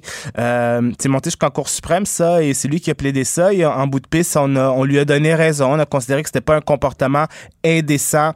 plus récemment, en 2000 moi, j'avais été, j'ai fait le trajet. Ça me j'étais tellement fasciné par cette cause-là que je, je, me suis déplacé à Ottawa pour voir Robert Lay plaider la cause de l'orage, qui était un, bar échangiste. Et ce qui était en jeu et ce que la Cour suprême devait déterminer, c'est ce que la pratique consensuelle de gens, ben, des orgies, euh, dans un mhm. endroit euh, quasi public, c'est-à-dire qui n'est pas chez nous, où on se rend dans ce but-là. Est-ce que c'est, euh, est-ce que c'est un criminel, est-ce que c'est, ça devrait être, est-ce que c'est un, crime? Ça l'était? Parce que le client, le tenancier du bar échangiste, l'orage était accusé de tenir une maison de débauche. Et en bout de piste, la Cour suprême leur a donné raison. Et c'est Robert Lay qui l'a plaidé pour dire que c'était pas un comportement qui, à, l'époque, en 2005, contrevenait à, la norme de tolérance de la société. Alors, c'est des grosses causes quand même assez mhm. historiques qui ont, qui, ont de l'impact euh, en droit et dans la société. Et aussi un phénomène, euh, on voit plus ça aujourd'hui, des, des, euh, des, négociations de prise d'otage. Lui, il en avait négocié plusieurs, dont la ah. plus longue, euh, paraît-il, de l'histoire du Canada. Ça, c'était dans les années 70, en 1978. C'était euh, euh c'était la plus longue prise d'otage dans une prison, la prison de Saint-Jérôme, là, dans les Laurentides, en mars 1978. Avec Claude Poirier, il avait réussi à... Ben, en fait, trois détenus en, en avaient séquestré dans une prison plusieurs, une vingtaine d'otages. Ça a duré une quinzaine de jours. Et grâce à Robert Lay, finalement, il n'y a pas eu de, mort ou de blessés là-dedans. Alors, c'est des, il avait histoires négocié ça, négocier leur édition. On voit plus ça aujourd'hui. Ça n'existe plus des histoires comme ça. Euh, c'est vrai. ça doit être des expériences de vie quand même assez hallucinantes. Et, euh, et chapeau, mes hommages à Robert Lay, toutes mes plus sincères condoléances à, sa famille. Et je dirais à nous, la communauté des criminalistes de Montréal, c'est une grosse perte. Je l'ai ben beaucoup aimé, ce monsieur. Non, c'est ça. Puis euh, l'émission aussi, on souhaite nos sympathies à la famille. Moi aussi, c'est quelqu'un, euh, comme je dis, dans la vulgarisation, un pionnier, comme tu le dis bien. Euh, il y avait une autre nouvelle qui retenait ton attention ou tu Pour veux cette des questions du public? Allons-y avec les questions. C'est toujours agréable, les questions. Qu'est-ce qu'il mais Je te pose une petite colle. Euh, il y a de la prison réclamée pour un couple euh, coupable de cruauté animale. Euh, en tout cas, c'est une nouvelle. Euh, toi, avec ton expérience, penses-tu que de plus en plus on, va donner, euh, on est plus sensibilisé à la cruauté animale devant les tribunaux, puis on, on va plus donner de prison? C'est, c'est, il est, il est raisonnable de le penser. Ça fait 15 ans que je pratique. Je te dirais depuis 5 ans, on voit de plus en plus de ce genre de nouvelles-là, de ce genre de dossiers-là à la cour, de ce genre mhm. d'accusations-là. Ça veut pas dire qu'il y a soudainement plus de cruauté animale, mais peut-être qu'il y a plus de dénonciations et peut-être que la justice euh, qui a décidé de prendre ce genre de situation-là plus au sérieux, euh, peut-être qu'on banalisait ça dans le passé et maintenant on voit ça, on considère que c'est plus grave. Alors tout ceci pour dire que dans cette euh, dans cet esprit-là, dans cette envolée-là, c'est-à-dire la, l'augmentation de la sévérité des, des, des, des, crimes de cruauté animaux, là, eh ben, les juges, mm-hmm. ils veulent souvent lancer un message via leur sentence. Là. Il y a le, le principe de la dissuasion personnelle, c'est-à-dire on veut décourager la personne de recommencer, mais on veut lancer le message au reste de la population, la dissuasion générale, l'exemplarité. Il est, euh, il est, on peut très certainement penser que les, ce genre de peine-là va, va mhm. prendre, seront plus sévères pour lancer le signal que c'est pas, c'est pas parce que c'est un choc, c'est acceptable de, de, de, lui donner des coups avec un bâton non, de bois. Non, c'est ça. Je pense que les gens sont plus sensibilisés, puis on rappelle, ben c'est ça, c'est le code criminel euh, prévoit ces accusations-là, euh, et je pense, j'ai cette impression-là aussi que de plus en plus, on, on donnera l'exemple de pas banaliser cette cruauté-là envers les, animaux. Je connais des, des amoureux des animaux et euh, donc je pense à notre collègue Nicole Gibault, juge à la retraite, qui a de deux chiens, c'est comme ses enfants. Et pour elle, il euh, faudrait qu'elle soit sur le banc parce que les sentences seraient sévères. Merci beaucoup euh, de m'avoir éclairé pour cette petite question. Je me, je, on va dans le même sens là-dessus. reste avec nous. On va aux questions du public maintenant. Toujours là pour donner le bon verdict. De 9 à 11. Avocat à la barre. Avec François-David Bernier. Cube Radio. Nous sommes toujours en présence de Walid, le criminaliste, et Jazzy, très connu, pour répondre à vos questions. Oui, vous avez la chance de lui poser des questions sans honoraire. Hein, Walid? Ça me fait plaisir. On est pas le meter? Non, c'est pas vrai. Euh, et euh, il y a Joanie Henry qui est avec nous à la mise en onde, qui reçoit ces questions-là du public. Bonjour, Joanie. Bonjour, messieurs. Salut, Joanie. Merci d'être avec nous. Est-ce qu'on a des questions en lien avec les faut, faire un petit euh, ménage en lien avec le droit criminel? La première, elle a été reçue au 187 Cube Radio. C'est Louis, Louis de Montréal. Euh, il t'a entendu parler un peu plus tôt, François David, euh, et euh, tu as parlé. En fait, je crois que c'est cette semaine tu as parlé de ça. Tu as dit qu'un meurtre prémédité, on pouvait pas dire que c'était un meurtre au premier degré. Donc, il aimerait ça avoir des, des explications ah. par rapport à ça. C'est un lapsus, moi. C'est correct. Walid, dans le fond, je pense, ouais, je me rappelle, j'ai, ben, je dis souvent ça, c'est que dans les médias, on entend, c'est un meurtre premier, euh, prémédité. en, parlant d'un premier degré, mais un, deuxième degré peut avoir de la préméditation aussi. C'est un peu une erreur des médias de dire tout le temps prémédité comme c'était un premier degré.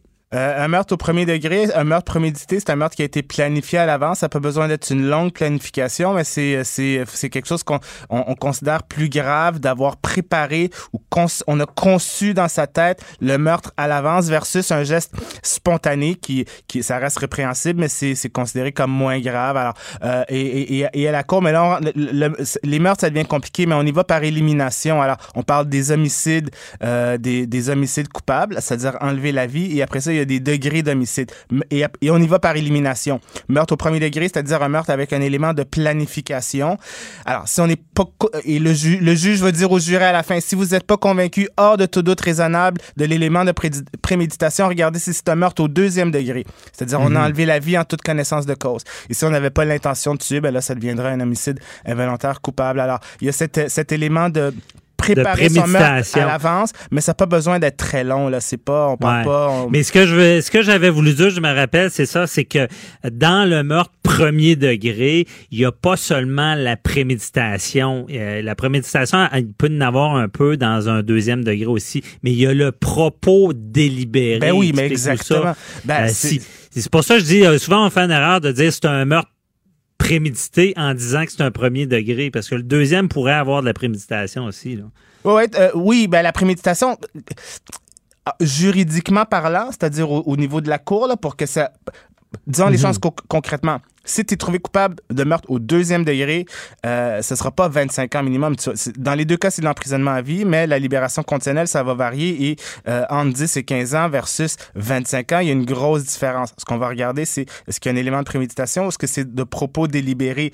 Euh, ça, c'est le premier. Le propos délibéré, explique-là, c'est quoi? C'est le pot puis le con? Ouais. C'est un peu quelqu'un qui réfléchit à son affaire? Ben, c'est un geste spontané et préparé. Alors, le propos délibéré, c'est je le fais en toute connaissance de cause. Et l'élément mhm. de préméditation, c'est est-ce qu'il y a une planification derrière le geste que j'ai commis? Versus euh, un geste plus spontané, soudain, euh, meurtre au deuxième degré. Il y a, c'est volontaire, il y a un, élément volontaire à notre geste, mais il y a plus, on est dans un contexte de, de, de, spontanéité. Là, c'est une, mhm. bagarre peut-être dans un bar et là, ça dégénère et là, euh, mon excès de rage devient plus important et là, soudainement, j'ai le goût de le tuer. Euh, bon, c'est sûr que mon geste est volontaire, mais c'est pas assimilable à euh, euh, la préméditation, le propos délibéré dans, dans le cas d'un meurtre au premier degré où il y a un niveau de, de, de, de préparation et l'élément volontaire. Là plus plus évolué parce qu'on pense mettons à, à, Richard Bain là que ben, tout le monde connaît qui avait tenté de tuer la, première ministre. Oui, au métro l'ancien métropolis là ce qu'on ouais, appelle le aujourd'hui à, Montréal, ouais. Ouais, c'est ça. Dans le fond, c'est les gens disent ouais, mais lui, c'est il a été euh, reconnu coupable deuxième degré euh, et d'un meurtre deuxième degré, mais on dit ben il a quand même prémédité un petit peu de quoi. Il a quand même mis les, les, les, les armes dans sa voiture, pris sa voiture, puis C'est ça que je dis, c'est qu'il peut y avoir un peu de préméditation quand même dans un deuxième degré. Là. Absolument. Dans son cas à lui, c'était euh, il y, a beaucoup de gens qui ont été surpris de ce verdict-là parce que ça avait de l'air mhm. très prémédité son affaire.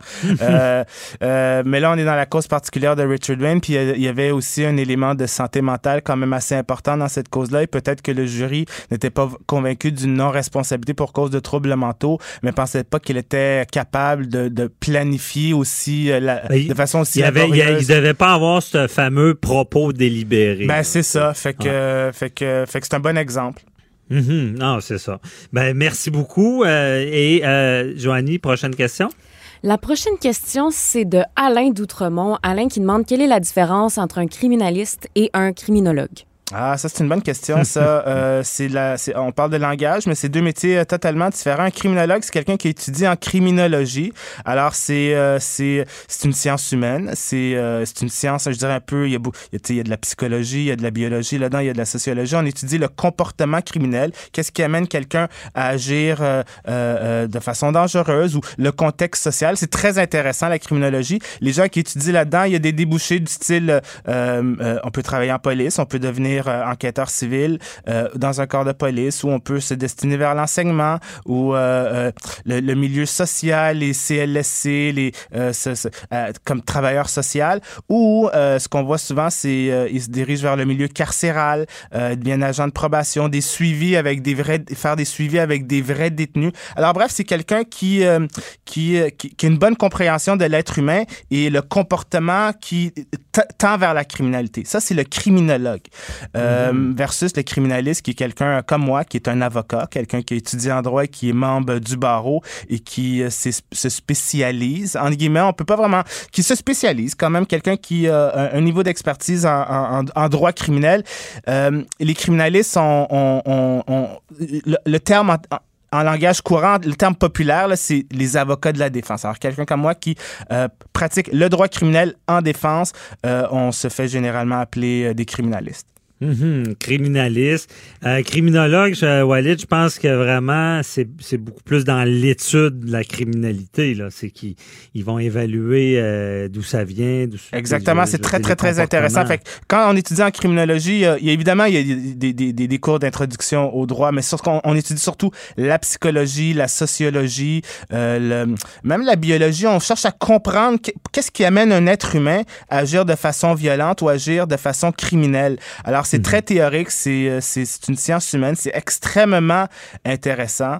Euh, Tandis que le criminaliste, lui, il va défendre quelqu'un qui était, j'allais dire, les criminels, il défend pas les criminels, il défend quelqu'un qui était accusé. Il va mettre tout en, vigueur les principes du droit pour le défendre. C'est un, avocat. Alors, c'est un avocat, c'est quelqu'un qui connaît la loi et qui sait euh, euh, comprendre et euh, interpréter et plaider la loi et qui, quand quelqu'un a des problèmes, il se retrouve devant les tribunaux. seuls les, les, les, avocats peuvent s'adresser à un juge. Monsieur, si tu te faisais accuser, ou bien tu te représentes seul, ou bien tu as besoin d'un avocat criminaliste. Tu peux pas demander à ton cousin de parler pour toi devant le juge. Le mhm. juge va juste entendre quelqu'un qui se représente seul ou quelqu'un qui est membre du barreau. Alors, le membre du barreau, c'est un criminaliste, un expert en loi euh, du droit criminel et qui a l'habitude de, de, des règles du droit criminel et qui a l'habitude de plaider devant les tribunaux et qui a le droit exclusif, en fait. C'est seuls les membres du barreau, à part un justiciable qui se représente seul, évidemment, seuls les mhm. membres du barreau peuvent aller devant le juge et, et parler, faire des représentations. Alors, c'est un métier important c'est un métier difficile, c'est un métier que je pratique depuis 15 ans. Euh, et c'est un métier qui, euh, pour devenir un meilleur avocat en droit criminel, au fil des ans, j'ai euh, appris qu'il était utile de regarder justement des fois en, criminologie. Tu sais, ça, ça, ça permet d'expliquer, mieux comprendre, et expliquer un comportement, le mettre dans son contexte. Mm-hmm. bien répondu. Et d'ailleurs, on peut en profiter. Justement, un criminaliste, bon, un avocat qui fait du criminel pas mal exclusivement. Après ça, tu as les civilistes qu'on appelle, bon, il fait pas mal du civil, civil. Et dans le civil, ben, il y a plein de branches. Il y en a qui font euh, euh, du familial, du euh, familial, c'est ça. Bon, tu as, ces branches-là, ils appellent civilistes. Et il y a aussi les généralistes, comme moi j'ai été pas mal tout le temps. OK, OK. Généraliste, généraliste, j'ai fait du criminel autant que du civil et dans un bureau. Il y en a aussi qui Dans quel district? Québec. OK, OK, OK. Parce qu'on en voit moins à Montréal des généralistes. Il y en ouais, ouais, euh, c'est ça, il y en a moins. Mais comme généraliste connu, il y a ben, Maître La Rochelle, qui, qui, oui, on va dire c'est un criminaliste, mais c'est quand même. Ouais, mais lui, je pense que c'est. Il est généraliste aussi. Là. Ouais, lui, c'est plus une légende. C'est euh, c'est quelqu'un de sourdoué qui est bon à tout ce qu'il fait, je pense. Parce que ben, Maître La Rochelle, c'est ça, on le voit beaucoup en criminel, mais je me rappellerai toujours, il, il a, fait des causes de gagné un jugement contre la Banque de Montréal de 42 millions. Donc, le, le recours collectif dans l'affaire Norbo, plusieurs recours collectifs. je pense des grosses causes de faillite ou, des, ou en droit des mhm. assurances. Il est, euh, il est, il a la, capacité d'être bon dans, dans, tout ce qui touche. Ben, c'est un, généraliste. Souvent, un généraliste. On voit plus de généralistes dans les petites, plus petites régions. Oui, exactement. Euh, On en voit Montréal, euh, c'est un bassin de spécialistes quand même. C'est ça. Vu l'environnement, c'est la, la métropole. C'est plus facile de se spécialiser. Oui. Mais c'est important. Bon, mais bien répondu.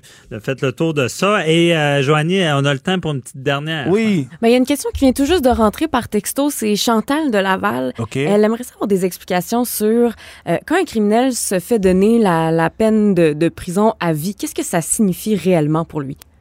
Ben, ça va dépendre du crime. Il y a très, il y a pas beaucoup de crimes qui, euh, qui sont passibles de l'emprisonnement à perpétuité. C'est le, plus, le, c'est la plus grosse sentence possible. C'est, euh, en fait, c'était la coche en dessous de la peine de mort. Lorsqu'on a aboli la peine de mort, ben, ça devenait l'emprisonnement à perpétuité. Euh, c'est surtout des causes où ça, il y a, y a, eu mort d'homme. Alors, meurtre, meurtre au premier, on en parlait un peu plus tôt, meurtre au premier degré, meurtre au deuxième degré, où il y a des causes de, de, de, de conduite dangereuse causant la mort. Ou non, ça, c'est 14 ans, mais il y a certains crimes qui peuvent être passibles lorsque utilisation d'une arme à feu.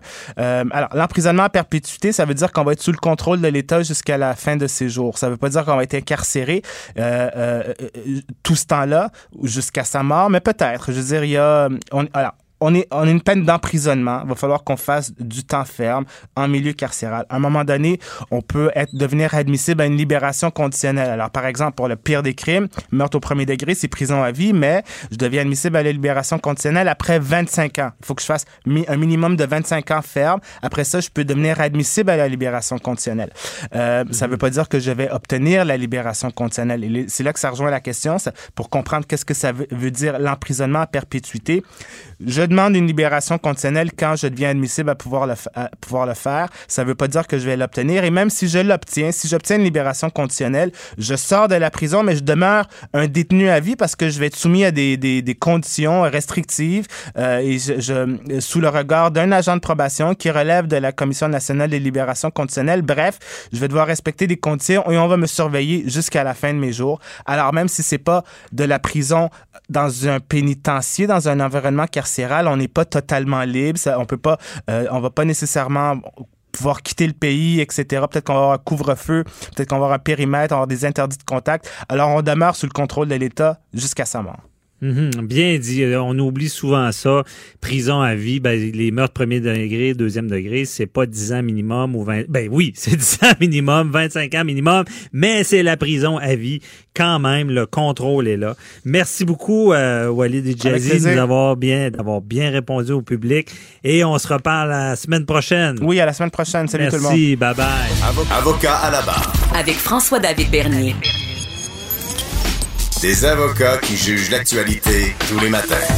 Je suis avec Véronique Racine, notre chroniqueuse showbiz. Bonjour Véronique. Hola. Hola. Que tal? Ah, on parle de, on, aime le judiciaire, à, avocat à la barre. Et on, mélange un peu les deux avec toi, showbiz et judiciaire. Euh, donc, c'est l'acteur américain Cuba euh, Gooding Junior, qui sera jugé en septembre pour des accusations d'attouchement non sollicité. Ah, Puis pour que vous puissiez l'identifier, ben juste dire qu'il est natif de New York, euh, qui a gagné l'Oscar euh, du meilleur second rôle en rôle en 97 pour son rôle dans Jerry Maguire.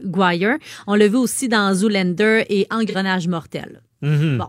Ben, moi, je l'adore à cause. Ben, un de mes films favoris, c'est Jerry Maguire. Je trouve ça, euh, je trouve que c'est un bon film. Et il est excellent dans ce film-là. C'est un acteur euh, qui est très connu aussi. Il a fait plusieurs euh, séries télé. Mm-hmm. Il est accusé, lui, d'avoir palpé euh, la poitrine d'une femme dans un bar de Manhattan en juin dernier. le délit d'attouchement non sollicité est passible à New York d'un an de prison. OK. Ouais. Lui, M. Goding, il nie totalement les accusations. Il y a ses avocats aussi qui assurent avoir des images de caméras de surveillance du bar qui montrent clairement que le client n'est pas coupable. Ben, c'est pas facile comme cause, ça. C'est. Euh, puis, je. Bon. Véronique, tu m'aimeras pas, le même pas quand je dis ça, mais il y a des accusations vengeresses, ça se peut. Je sais pas que si, je sais pas si c'est le cas, c'est judiciarisé, mais euh, c'est pas évident. C'est une personnalité connue.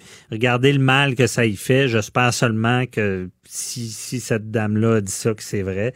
Des caméras, ben euh, ça, ça, peut délier un litige, mais je comprends pas habituellement euh, le seul bug que j'ai s'il y avait un enregistrement vidéo de l'événement me semble qu'il n'y aurait pas eu d'accusation. C'est ce que Mais là, ce qui est spécial dans le dossier, c'est que oui, ils disent avoir euh, des images qui démontrent clairement que Cuba Gooding n'est pas coupable. Mais là, la juge du tribunal de l'État de New York a rejeté leur demande de non-lieu. Donc, ce qui est l'abandon de l'action judiciaire. C'est bien informé. Ça vient ajouter à ce que je dis. C'est pas, euh, on doit pas bien voir, disons. Il, reste, il subsiste euh, ce doute-là. Donc, à suivre. Bon, c'est une question de preuve, mais c'est, c'est pas des dossiers faciles. Ça devient la parole d'un contre l'autre. Euh, et là, euh, cette femme-là doit être vraiment. Parce qu'aux États-Unis, il enquête fort hein, d'un, procès. Là, elle doit être sous enquête. Puis c'est un peu des fois ce qui est dommageable lorsqu'il y a des événements comme ça, puis qu'il y a des poursuites, surtout aux États-Unis ils vont enquêter, mais sévère, sur le passé de, cette femme-là. Puis souvent, en procès, là, ils essaient d'un peu de la des dépeintes. Donc, c'est ce qui est dommageable pour les victimes là-dedans. On va avoir plus de détails le 3 septembre. Euh, la date du procès débute le 3 septembre. Mhm.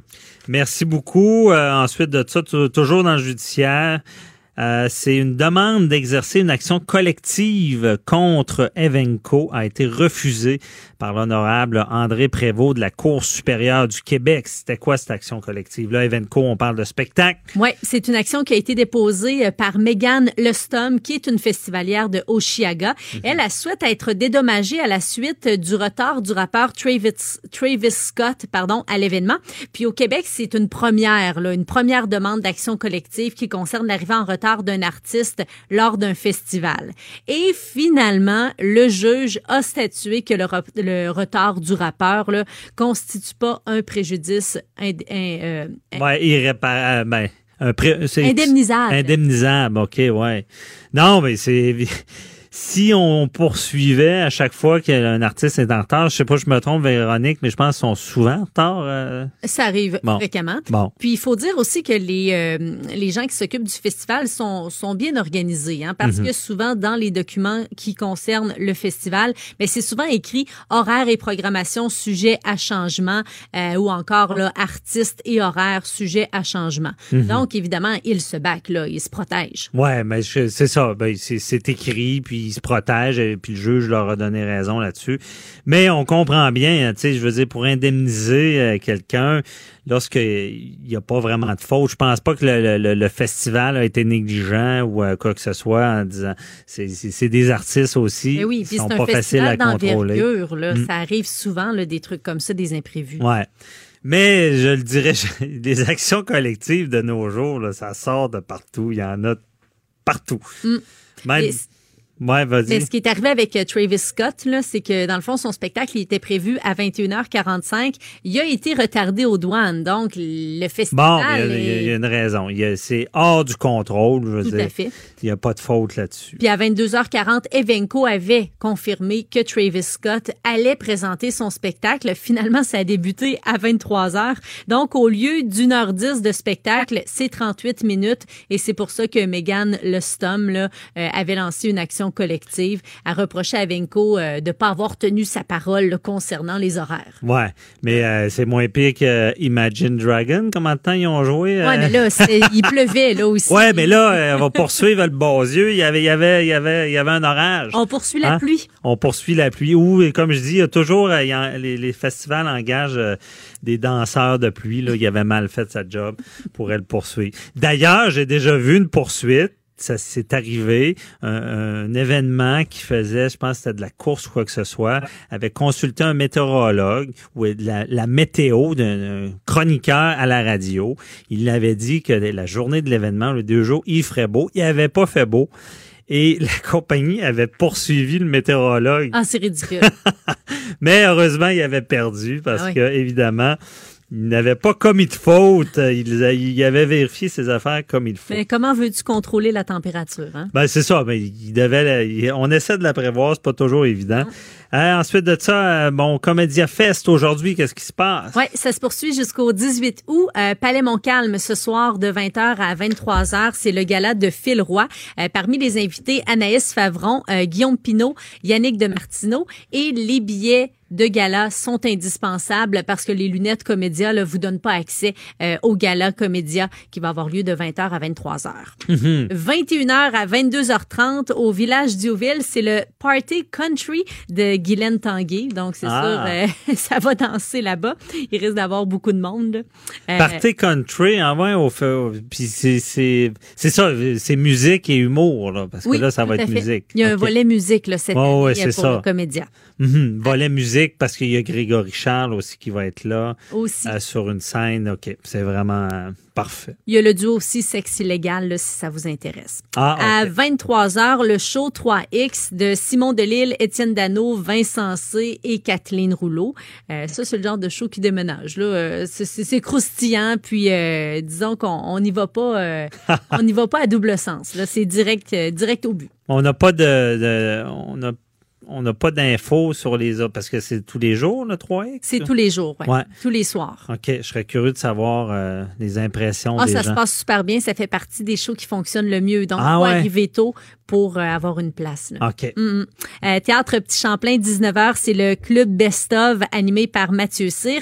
Et il y a un autre club Best of là, au Théâtre Petit Champlain ce soir. C'est à 21h et c'est animé par Kevin Raphaël qu'on a vu, entre autres, là, dans l'émission Vlog avec Dominique Arpin. Oui, mais oui, Kevin Raphaël. Euh, est-ce qu'il y a encore une émission, lui, à TVA Sport? Je suis pas sûr. Bon, il y avait une émission, le Raphaël Show. OK. Bonne question. Écoute, je suis peut-être pas le public cible. Hein? Oui, mais en tout cas, c'était pas pire. Euh, y a-t-il d'autres choses? Il y a l'émission aussi? Oui, l'émission L'heure Comédia Fest avec euh, Michael Labranche, Étienne Dano. c'est c'est ce soir, là. C'est tous les soirs, d'ailleurs, à Cube Radio. C'est de 17 à 18. On fait le tour des shows qui ont lieu durant le Comédia médias. Et on reçoit aussi les invités, les artistes, les humoristes là, qui sont en spectacle le soir même. Mm-hmm. On ne sait pas le line-up des hum, humoristes d'avant. on, est en attente. Je peux pas, je peux pas trop me prononcer là, mais c'est sûr que c'est des artistes là, qui vont être là ce soir. OK, parfait. Fait y a d'autres choses au Comédia? Ça fait pas mal le tour, pour ce soir, puis ça se poursuit jusqu'au 18 août. Vous pouvez aller faire un tour là, sur euh, comediafest.com. Vous avez euh, toute la programmation, puis euh, des bons shows aussi cette fin de semaine. Ben oui, OK. Ben merci beaucoup. Ben justement, bonne fin de semaine. Merci. On se retrouve la semaine prochaine. Bye bye, Véronique. Merci beaucoup, Véronique Racine, la chronique Showbiz et droit. Et bon, c'est déjà la fin de la semaine, la fin de l'émission. On vous rappelle là, que c'est une émission interactive, avocat à la barre, et vous avez tout le week-end pour nous poser vos questions. 1-877-827-2346 ou 187 Cube Radio. Vous pouvez aller sur le Facebook également. Cube.